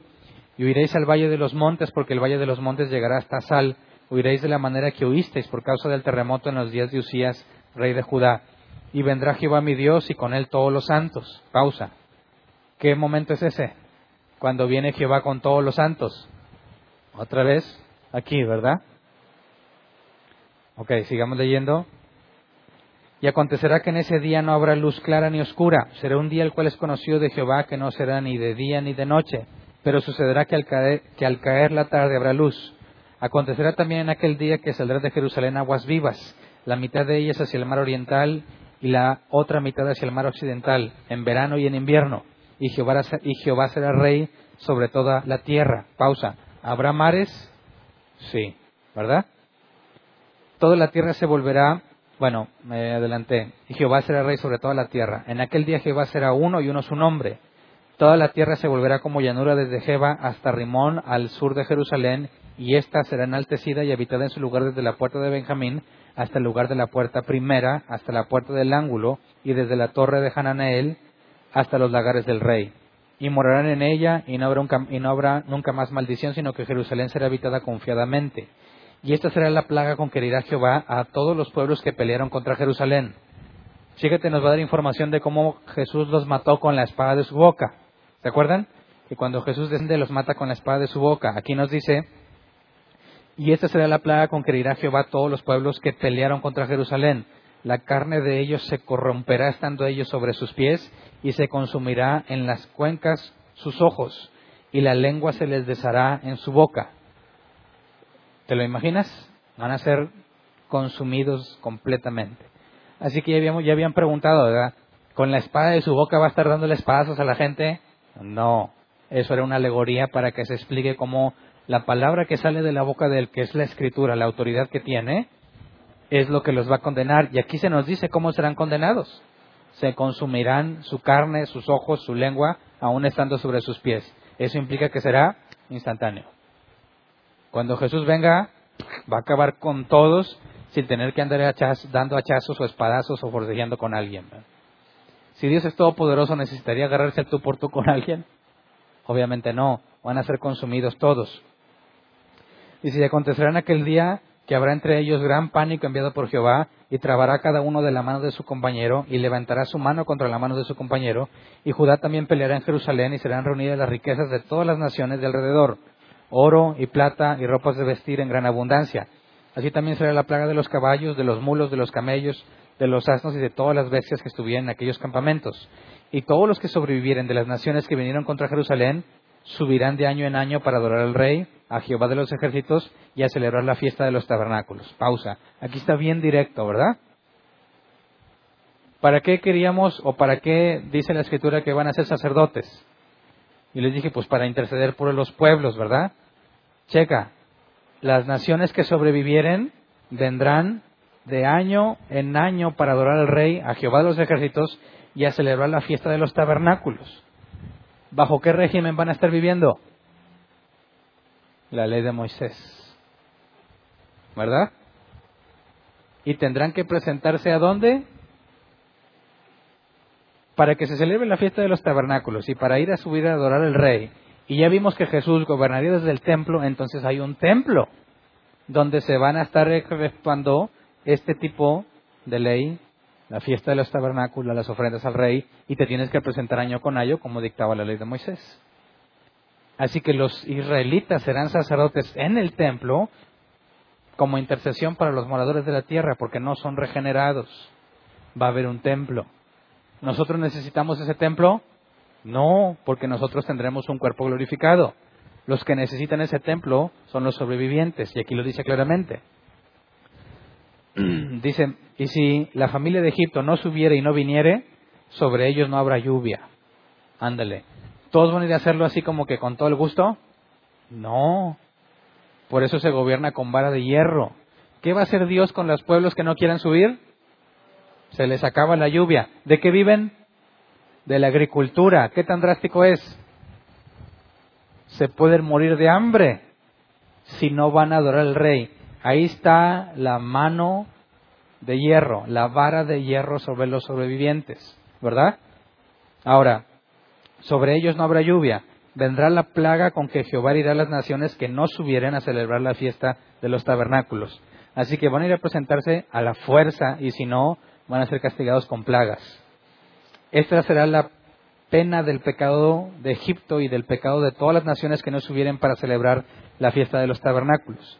En aquel día estará grabado sobre las campanillas de los caballos, santidad a Jehová, y las ollas de la casa de Jehová serán como los tazones del altar, y todo ello en Jerusalén y Judá será consagrada a Jehová de los ejércitos, y todos los que sacrificaren vendrán y tomarán de ellas, y cocerán en ellas, y no habrá en aquel día más mercader en la casa de Jehová de los ejércitos.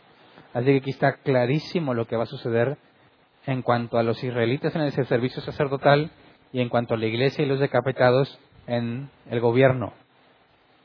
Y los no regenerados que van a tener que ser obligados para servir a Dios. Ahora, nomás nos falta definir un poco más cómo van a vivir tanto tiempo, ¿verdad? ¿Cómo le hacen? Vamos a Ezequiel 47, versículo 1. Ezequiel 47, versículo 1 dice, me hizo volver luego a la entrada de la casa, y aquí aguas que salían de debajo del umbral de la casa hacia el oriente, porque la fachada de la casa estaba al oriente, y las aguas descendían de debajo, hacia el lado derecho de la casa, al sur, al sur del altar. Ahora, todo el capítulo 47 habla sobre el templo que estará en el reino milenial. Vamos al versículo 6 al 12. Dice, y me dijo, ¿has visto, hijo de hombre? Después me llevó y me hizo volver por la ribera del río y volviendo yo vi que en la ribera del río había muchísimos árboles a uno y otro lado.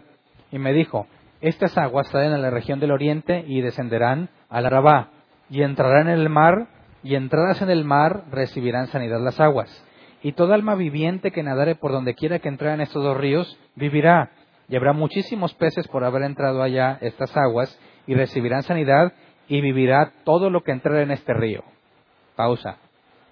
¿Cómo van a vivir tanto tiempo? Pues nomás te necesitas un chapuzón para estar sano.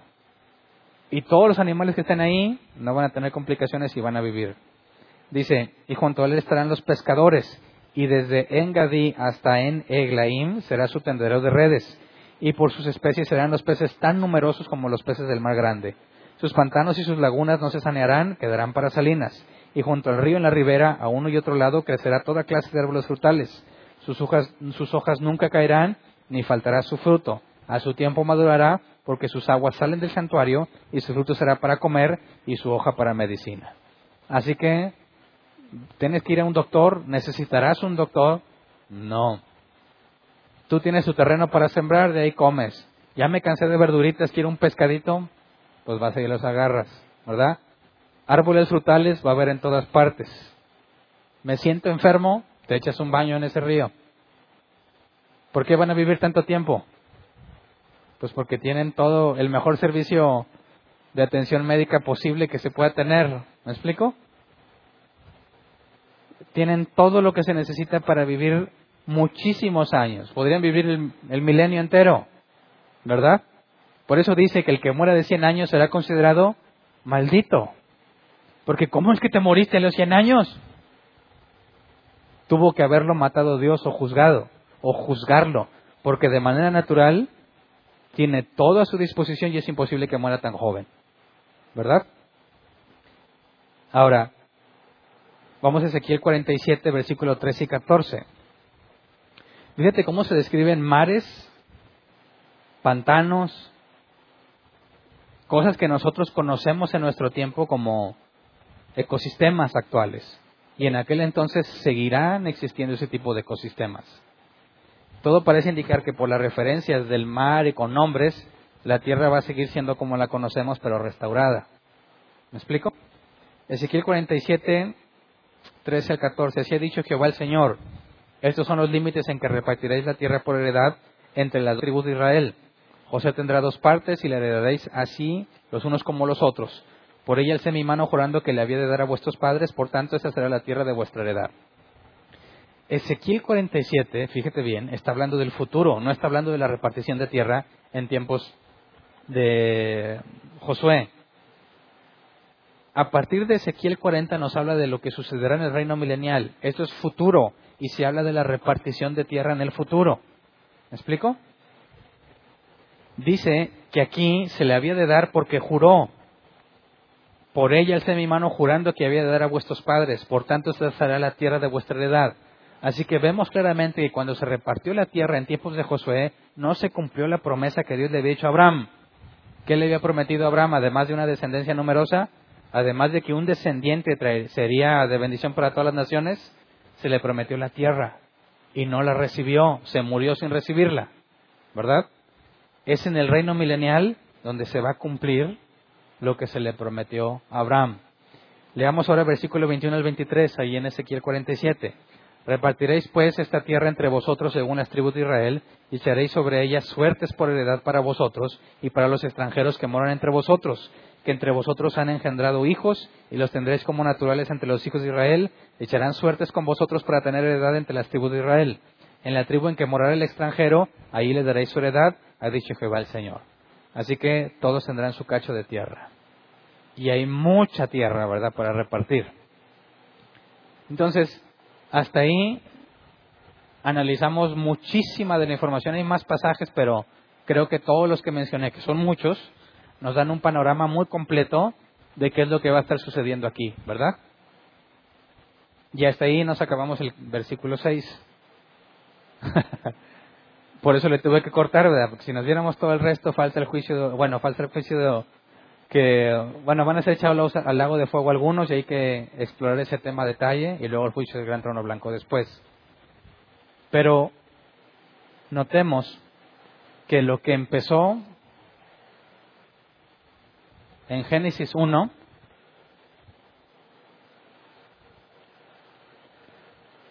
para acá fue la maldición.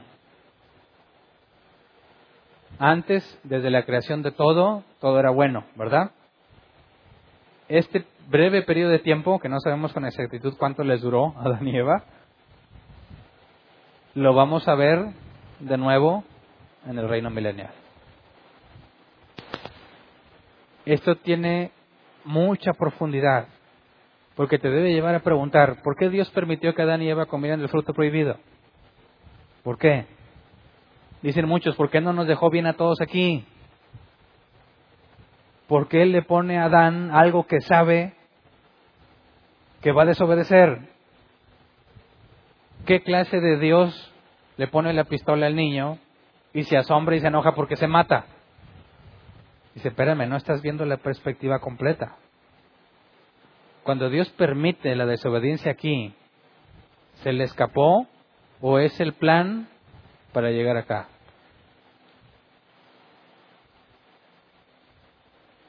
¿Cuál es la diferencia entre estos hijos de Dios y Adán y Eva aquí? ¿Cuál es la diferencia? Adán y Eva no conocían a Dios de la forma en que nosotros lo conocemos. ¿Por qué? Porque Adán y Eva nunca necesitaron a un Dios sanador, ni consolador, ni restaurador, ni justo, ni misericordioso. ¿Verdad? Pero acá, sí. El conocimiento de Dios que tienes aquí no se compara con el que tuvieron Adán y Eva. ¿Cierto? ¿Por qué Dios permitió la caída? Para que sus hijos lo amaran con una mucho mayor profundidad y lo conocieran de una forma en que nunca lo habrían conocido si la caída nunca hubiera sucedido. ¿Me explico? Pero todavía nos falta considerar la Nueva Jerusalén, porque aunque este periodo va a ser muy grato, no es lo mejor de la historia.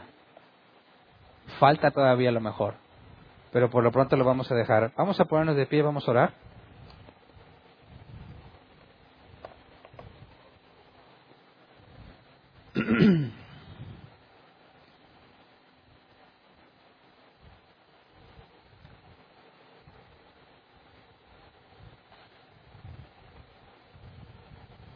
Claramente podemos ver en este en estos seis versículos y lo que estudiamos que hay una directa consecuencia de tu diligencia o negligencia en tu vida, ¿verdad? En la resurrección de los santos se repartirá la capacidad o sí, se te repartirá según la capacidad que se te haya dado para juzgar. Quizás ahorita es imposible para nosotros visualizar lo que va a suceder allá. Es imposible verlo con el día a día que experimentamos. Estamos tan acostumbrados al pecado y la corrupción que es imposible siquiera que imaginemos ese periodo de tiempo como es. Pero eso no implica que no va a pasar. Por eso un verdadero cristiano no pone sus ojos en el mundo ni en las riquezas de este mundo, porque todo eso se va a acabar. ¿Te esmeras en tener la mejor casa que puedas tener? ¿De qué te va a servir? Si acá se te va a dar gratis. Con mucha más calidad que la que puedas tener aquí. ¿De qué te sirve acumular riquezas ahora si acá no se va a necesitar el dinero? ¿De qué te sirve luchar por tener poder e influencia si siendo fiel vas a ser, vas a ser puesto en autoridad?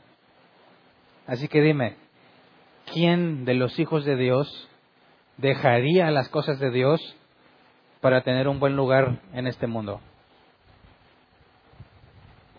Solo aquel que no conoce a Dios. ¿Verdad? Por eso Jesús dijo claramente, no puedes servir a Dios y a las riquezas. Es incompatible. Claro que necesitamos vivir y claro que necesitamos consumir tiempo y esfuerzo en adquirir capacidades para vivir y un lugar donde vivir. Pero la Biblia es clara en que todo eso es secundario. Lo más importante para el cristiano es crecer en santidad, en sabiduría y en conocimiento de Dios porque eso es lo único que vas a retener en la resurrección. Todo lo demás pasará con el fuego.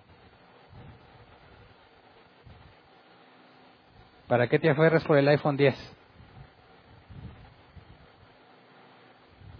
¿Qué cosas tan triviales te mantienen ocupado y angustiado? Si, si ponemos los ojos en la recompensa, como decía Pablo, es fácil ver que podemos llegar a la misma conclusión que Pablo, todo lo tengo por estiércol con tal de ganar a Cristo.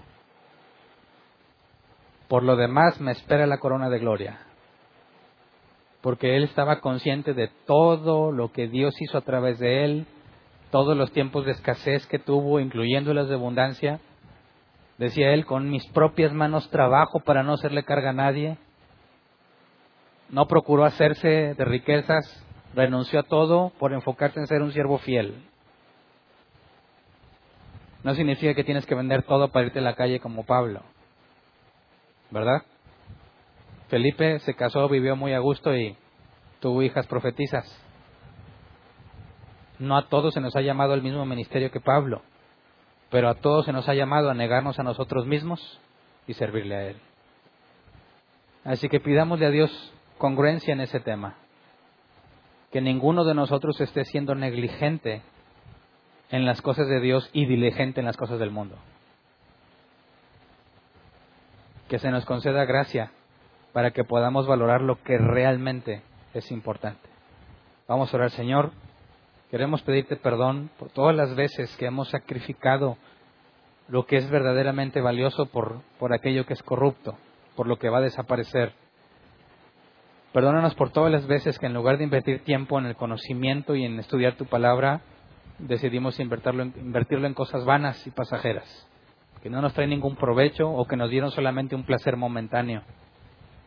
Perdónanos por todas las veces que nos hemos quejado si no nos va como queremos en este mundo, como si despreciáramos, Señor, el enorme regalo que nos darás cuando llegue el día en que nos resucites y des a cada uno según su obra, Señor.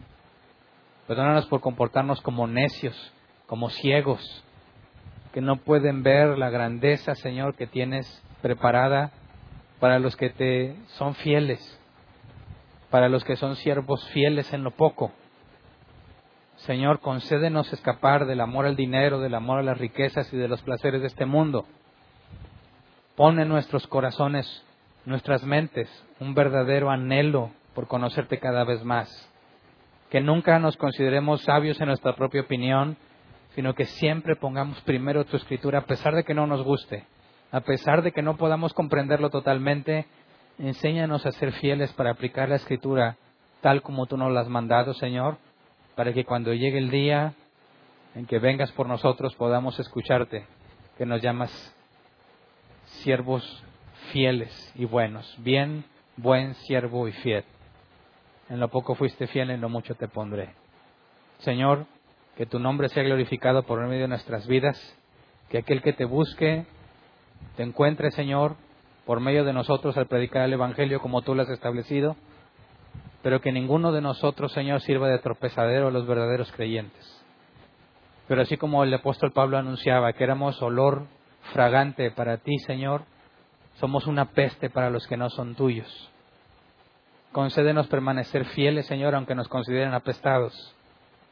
Considérenos ser fieles aunque nos consideren mediocres porque no luchamos por obtener riquezas. Considérenos dignos de ser tomados por fieles, Señor, cuando nos menosprecien porque no amamos las cosas de este mundo. Concédenos ser fieles, Señor, cuando nos vituperen por causa de tu palabra. Concédenos en toda circunstancia, Señor, perseverar como tú prometiste que lo harías, Señor, ya que nadie nos arrebatará de tu mano, sino que a todos aquellos que fuimos puestos a tu cuidado, Señor, nos resucitarás en el día postrero. Así que de antemano, Señor, te pedimos que nuestras vidas sean para glorificar tu nombre. Gracias. Amén. Pueden sentarse. Pasemos a la sección de preguntas.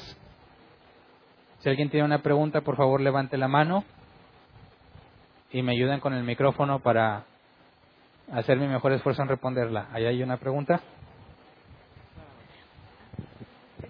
Buenas noches. Eh, tengo una duda. No, no, sé si no entendí si había una relación entre los doce apóstoles, que son doce, y los 144 mil que forman las doce tribus. Si ellos iban a relacionar en algo en el milenio o no. No. Entre los doce apóstoles y los 144 mil no hay ninguna referencia. No, nada. Los 144 mil no más fueron sellados para vivir en este periodo y ser parte en la resurrección de Israel. ¿Ellos van a ser los eh, sacerdotes o son los santos del Antiguo Testamento? Todos, incluyendo los 144 mil, son israelitas que no fueron parte de la iglesia, que tendrán parte en la resurrección en este tiempo. Y la Biblia dice, o Jesús dijo en Lucas, que los doce apóstoles gobernarán sobre las doce tribus. Ah, entonces sí, los doce apóstoles van a gobernar Sobre las doce tribus, no sobre los 144 mil. Ah, o sea, sobre lo- el conjunto. Sobre ¿Y también el conjunto israelitas. de Israel van a ser los sacerdotes o nada más algunos? Los israelitas, ahí dice, bueno, ahí especifica en el contexto un judío, Ajá. los gentiles se tomarán de él y dicen, llévame para aprender de Dios.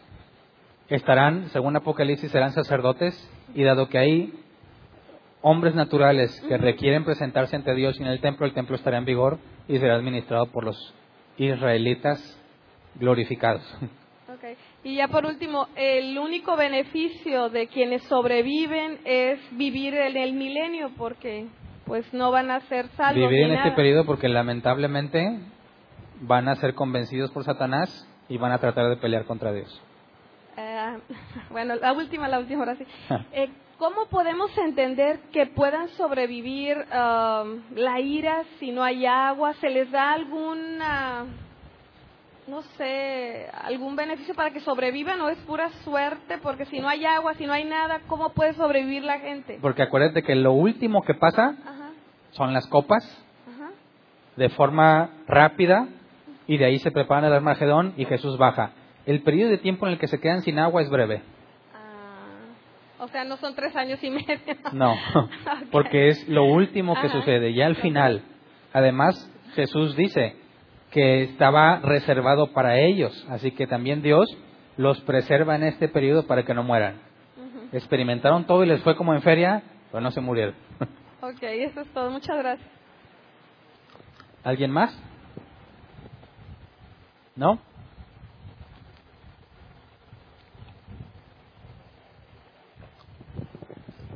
Buenas noches, pastor. Buenas noches.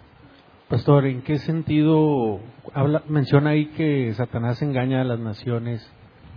¿En qué se- eh, pienso yo que se refiere en el sentido de engañarlos para que se atrevan a pelear contra Dios? Eh, es lo que entiendo porque si no fuera así, entonces mi pregunta sería, antes del inicio de la semana 70, o sea, en el tiempo actual, diríamos que las naciones ahorita no están engañadas porque Satanás no ha sido echado del cielo. O sea, ahorita podríamos Ajá. decir, las naciones, como Satanás no ha sido echado del cielo, eh, las naciones ahorita no están engañadas. Y No, no, no. en mi naturaleza veo que sí están Lo que se refiere es que va a estar inactivo todo este periodo y cuando lo liberen al final de los mil años va a engañar a las naciones. No que nunca lo haya hecho, sino como estuvo preso desde este periodo, en cuanto se libere al final del milenio, engañará a las naciones para pelear. Pero solo porque estuvo guardado, ¿verdad? Todo este periodo del tiempo de la historia ha estado libre de hacer lo que quiere. Es el príncipe de este mundo. Pastor, cuando mencionaste que los que habían so- los que estuvieran vivos en el círculo negro en la segunda mitad, mencionaste, bueno, pero si están vivos aquí es porque se pusieron la marca de la bestia, Ujú. ¿sí? ¿Y cómo entender que en el pasaje que sí nos leíste, donde dice, venid benditos de mi Padre, cómo iría a decirle Jesús eso a algunas personas que se pusieron la marca de la bestia, usando el mismo análisis, porque si estaban vivos ahí, fue porque se pusieron la marca de la bestia, ¿verdad? y si Ajá. no murieron. Entonces, ¿cómo entender eso? Que a esos que se pusieron la marca de la bestia, Jesús les diga, venid benditos de mi Padre.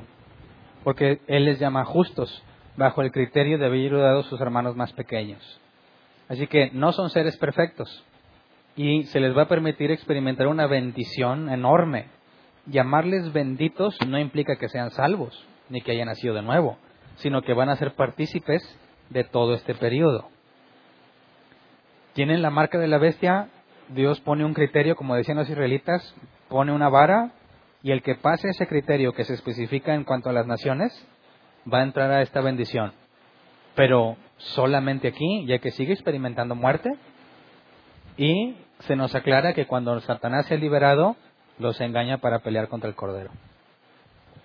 Entonces, en ese sentido es como se entiende que les diga benditos, aun y cuando se hayan puesto la marca de la bestia. Pastor, entendí también que los cielos nuevos y tierra nueva que había escuchado antes, se refiere a ese periodo de mil años.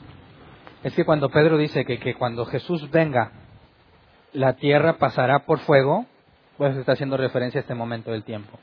Como quiera vamos a ver que después del milenio hay otra vez mencionados cielo nuevo y tierra nueva. Eh, Ok, o sea, no, no quiere decir que vaya a durar mil años nada más, cielos nuevos y tierra No, nueva. porque para la nueva Jerusalén cambia todas las reglas, ya no hay sol, no hay luna, no necesitas nada de eso. Aquí todavía sigue siendo el mundo como lo conocemos. Se mencionan lugares, mares, ecosistemas que ya conocemos. Cuando veamos lo que sucede después del milenio, nos habla de una restauración totalmente diferente. Es más, no podríamos quizás hablar de que fue restaurado, sino que fue quitado lo anterior y hay una nueva creación. Si los hombres de rojo, pastor, los hombres de Ah. rojo.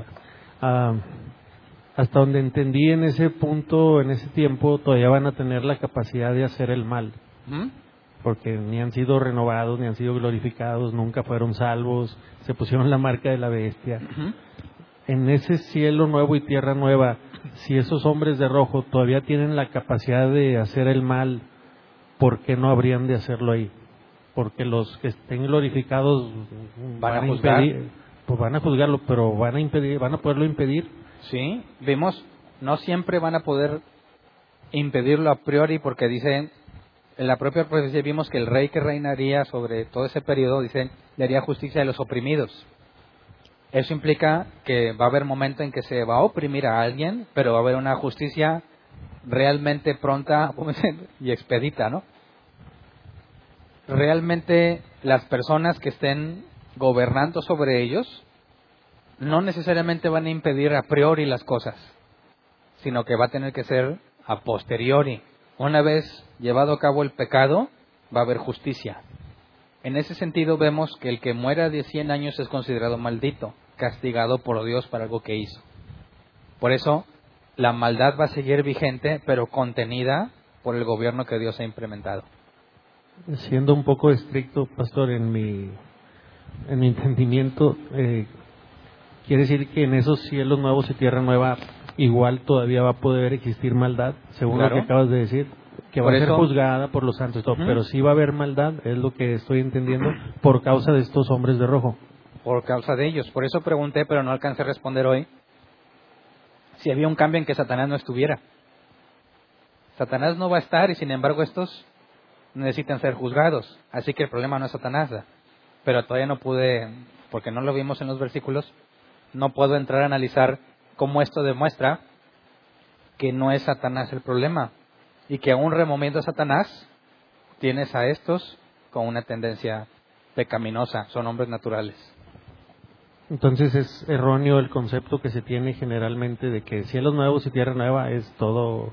Pues este, depende de cuáles, esos o los de la Nueva pues, Jerusalén. Los que hemos visto hasta ahorita. Ahí es con vara de hierro a la fuerza por imposición. En los, la próxima vez que se mencionan cielos nuevos y tierra nueva, ya no existe el malvado. ¿Y qué sentido, pastor, tendría instruir en justicia, algo así te entendí, como sacerdotes, a estos hombres de rojo, si al final de cuentas, pregunto yo, o sea, ¿hay alguna esperanza de arrepentimiento para ellos del nuevo nacimiento de salvación? ¿O qué, qué razón habría como para que los estés instruyendo en justicia y obligarlos a que vayan a un templo y todo eso, si al final de cuentas van a ser juzgados por sus obras y sabemos que ya están condenados? Eh, no alcanzo a entender bien eso.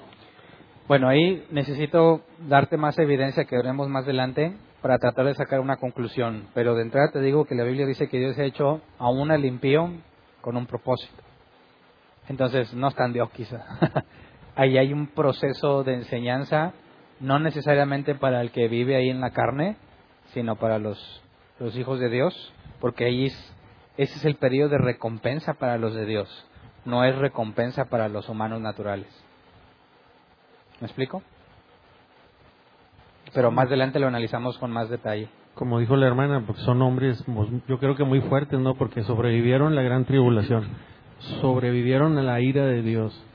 Y como que piensa uno en su naturaleza humana, bueno, pues ya que va a ser para ellos el ser juzgados con vara de hierro, si pudieron sobrevivir a la misma ira de ah, Dios. Pero eso no significa que ellos sobrevivieron por sus propias fuerzas o medios, sino que cuando Jesús dice, recibid el reino que ha sido preparado para ustedes, eso implica que fueron preservados. Gracias.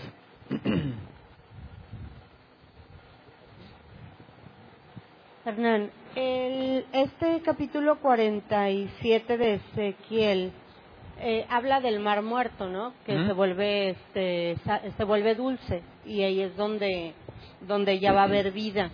Eh, este templo donde sales, donde va a estar Jesús y vamos a tener acceso a él directamente? Sí, porque es durante el reino milenial y ya habíamos visto que Jehová reinaría desde el templo, desde su santo monte. Ajá.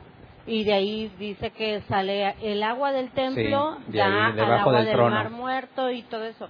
Oye, ya ves que también dice al final que, que va a haber muchos árboles y que van a ser este medicinales y va a ser son medicinales. Eh, ¿Esto es el árbol de la vida? O sea, ¿va a ser el mm. árbol de la vida el que va a estar Todavía no llegamos ahí, es mencionado más adelante, pero tiene las características del árbol de la vida. Pues sí, porque pues, todo lo que leí, eh, o sea, da para eso, ¿no? Ok. ¿Alguien más? Ahí atrás. Gracias. Uh, Hernán, hay um, un concepto que la mayoría de la gente conoce. No dudo que todos los que estamos aquí congregados hemos oído y pues siempre está ahí el, la incógnita. Este, en, estos días recientes murió un pastor de una iglesia bautista y dice el hijo, me atrevo a hacer esta pregunta porque estamos hablando de resurrección y de, la primera resurrección. Eh, muere su papá, eh, pastor, y, dice el hijo, mi papá ya está con el príncipe de los pastores.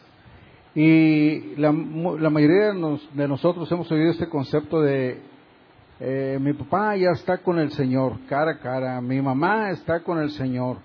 Yo no dudo que los bebés eh, definitivamente estén en un lugar privilegiado, ¿verdad? Pero este, bajo tu concepto y enseñanza y,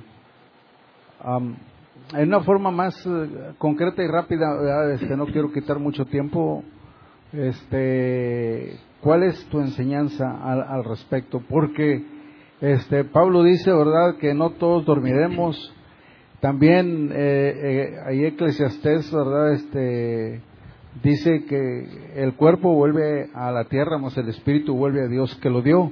Entonces, este es qué tan cierto es de, esas personas, porque es es muy claro que es una enseñanza católica que se ha venido arrastrando, ¿verdad? Y no dudo de que Martín Lutero y todas las demás eh, religiones organizaciones que salieron a partir de ese momento hayan seguido este, con muchas prácticas católicas, ¿verdad? Siguieron arrastrando, ¿verdad? Pero ahorita en el siglo XXI, este, con el propósito de que todos tengamos un mismo concepto al respecto, ¿cuál es? Ok, gracias. Bueno, ahí habría que aclarar primero que depende de dos posturas. Número uno, estamos eh, formados por tres partes o por dos. Somos carne y espíritu o somos carne, alma y espíritu. Eso es importante, una de esas dos posturas para entender, ya que si cita el pasaje de que el espíritu vuelve a Dios y la carne, pues el cuerpo a la tierra, y consideras que somos nada más espíritu y cuerpo, eso podría ser usado como una referencia a que te vas con Dios. Pero si eres impío, ¿te vas con Dios? ahí si dice que el espíritu vuelve a Dios y no importa si eres de Dios o no, como quiera te vas con Él, ya entras en un conflicto porque la Biblia dice que el malvado no habitará con Dios. Entonces, si ves que somos, o si consideras que somos tripartitos, somos espíritu, alma y cuerpo, el espíritu nada más es un aliento de vida. Eclesiastes dice que hombres y animales tenemos el mismo espíritu. Y sabríamos que no puede ser, si el espíritu se refiere al, a la parte consciente, donde están las emociones y toda esa parte espiritual, no tenemos lo mismo que los animales, ¿verdad? Y no podríamos hablar de que los animales cuando se mueren se van con Dios, ya que Eclesiastes decía que tenemos un mismo espíritu.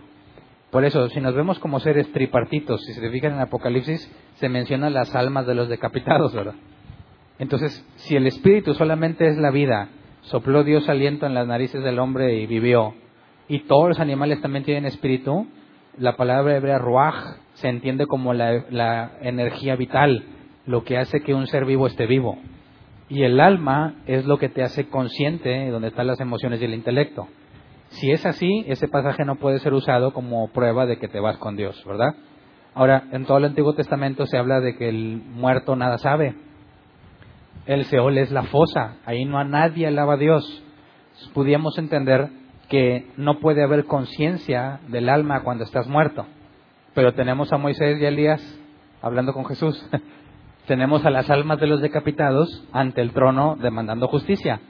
Entonces, es un tema que no se puede definir con certeza, ya que en algunos pasajes parece indicar que si mueres vas con Dios, como el caso de los decapitados, y hay otros pasajes que parece indicar que no te vas con Dios, como en todo el Antiguo Testamento.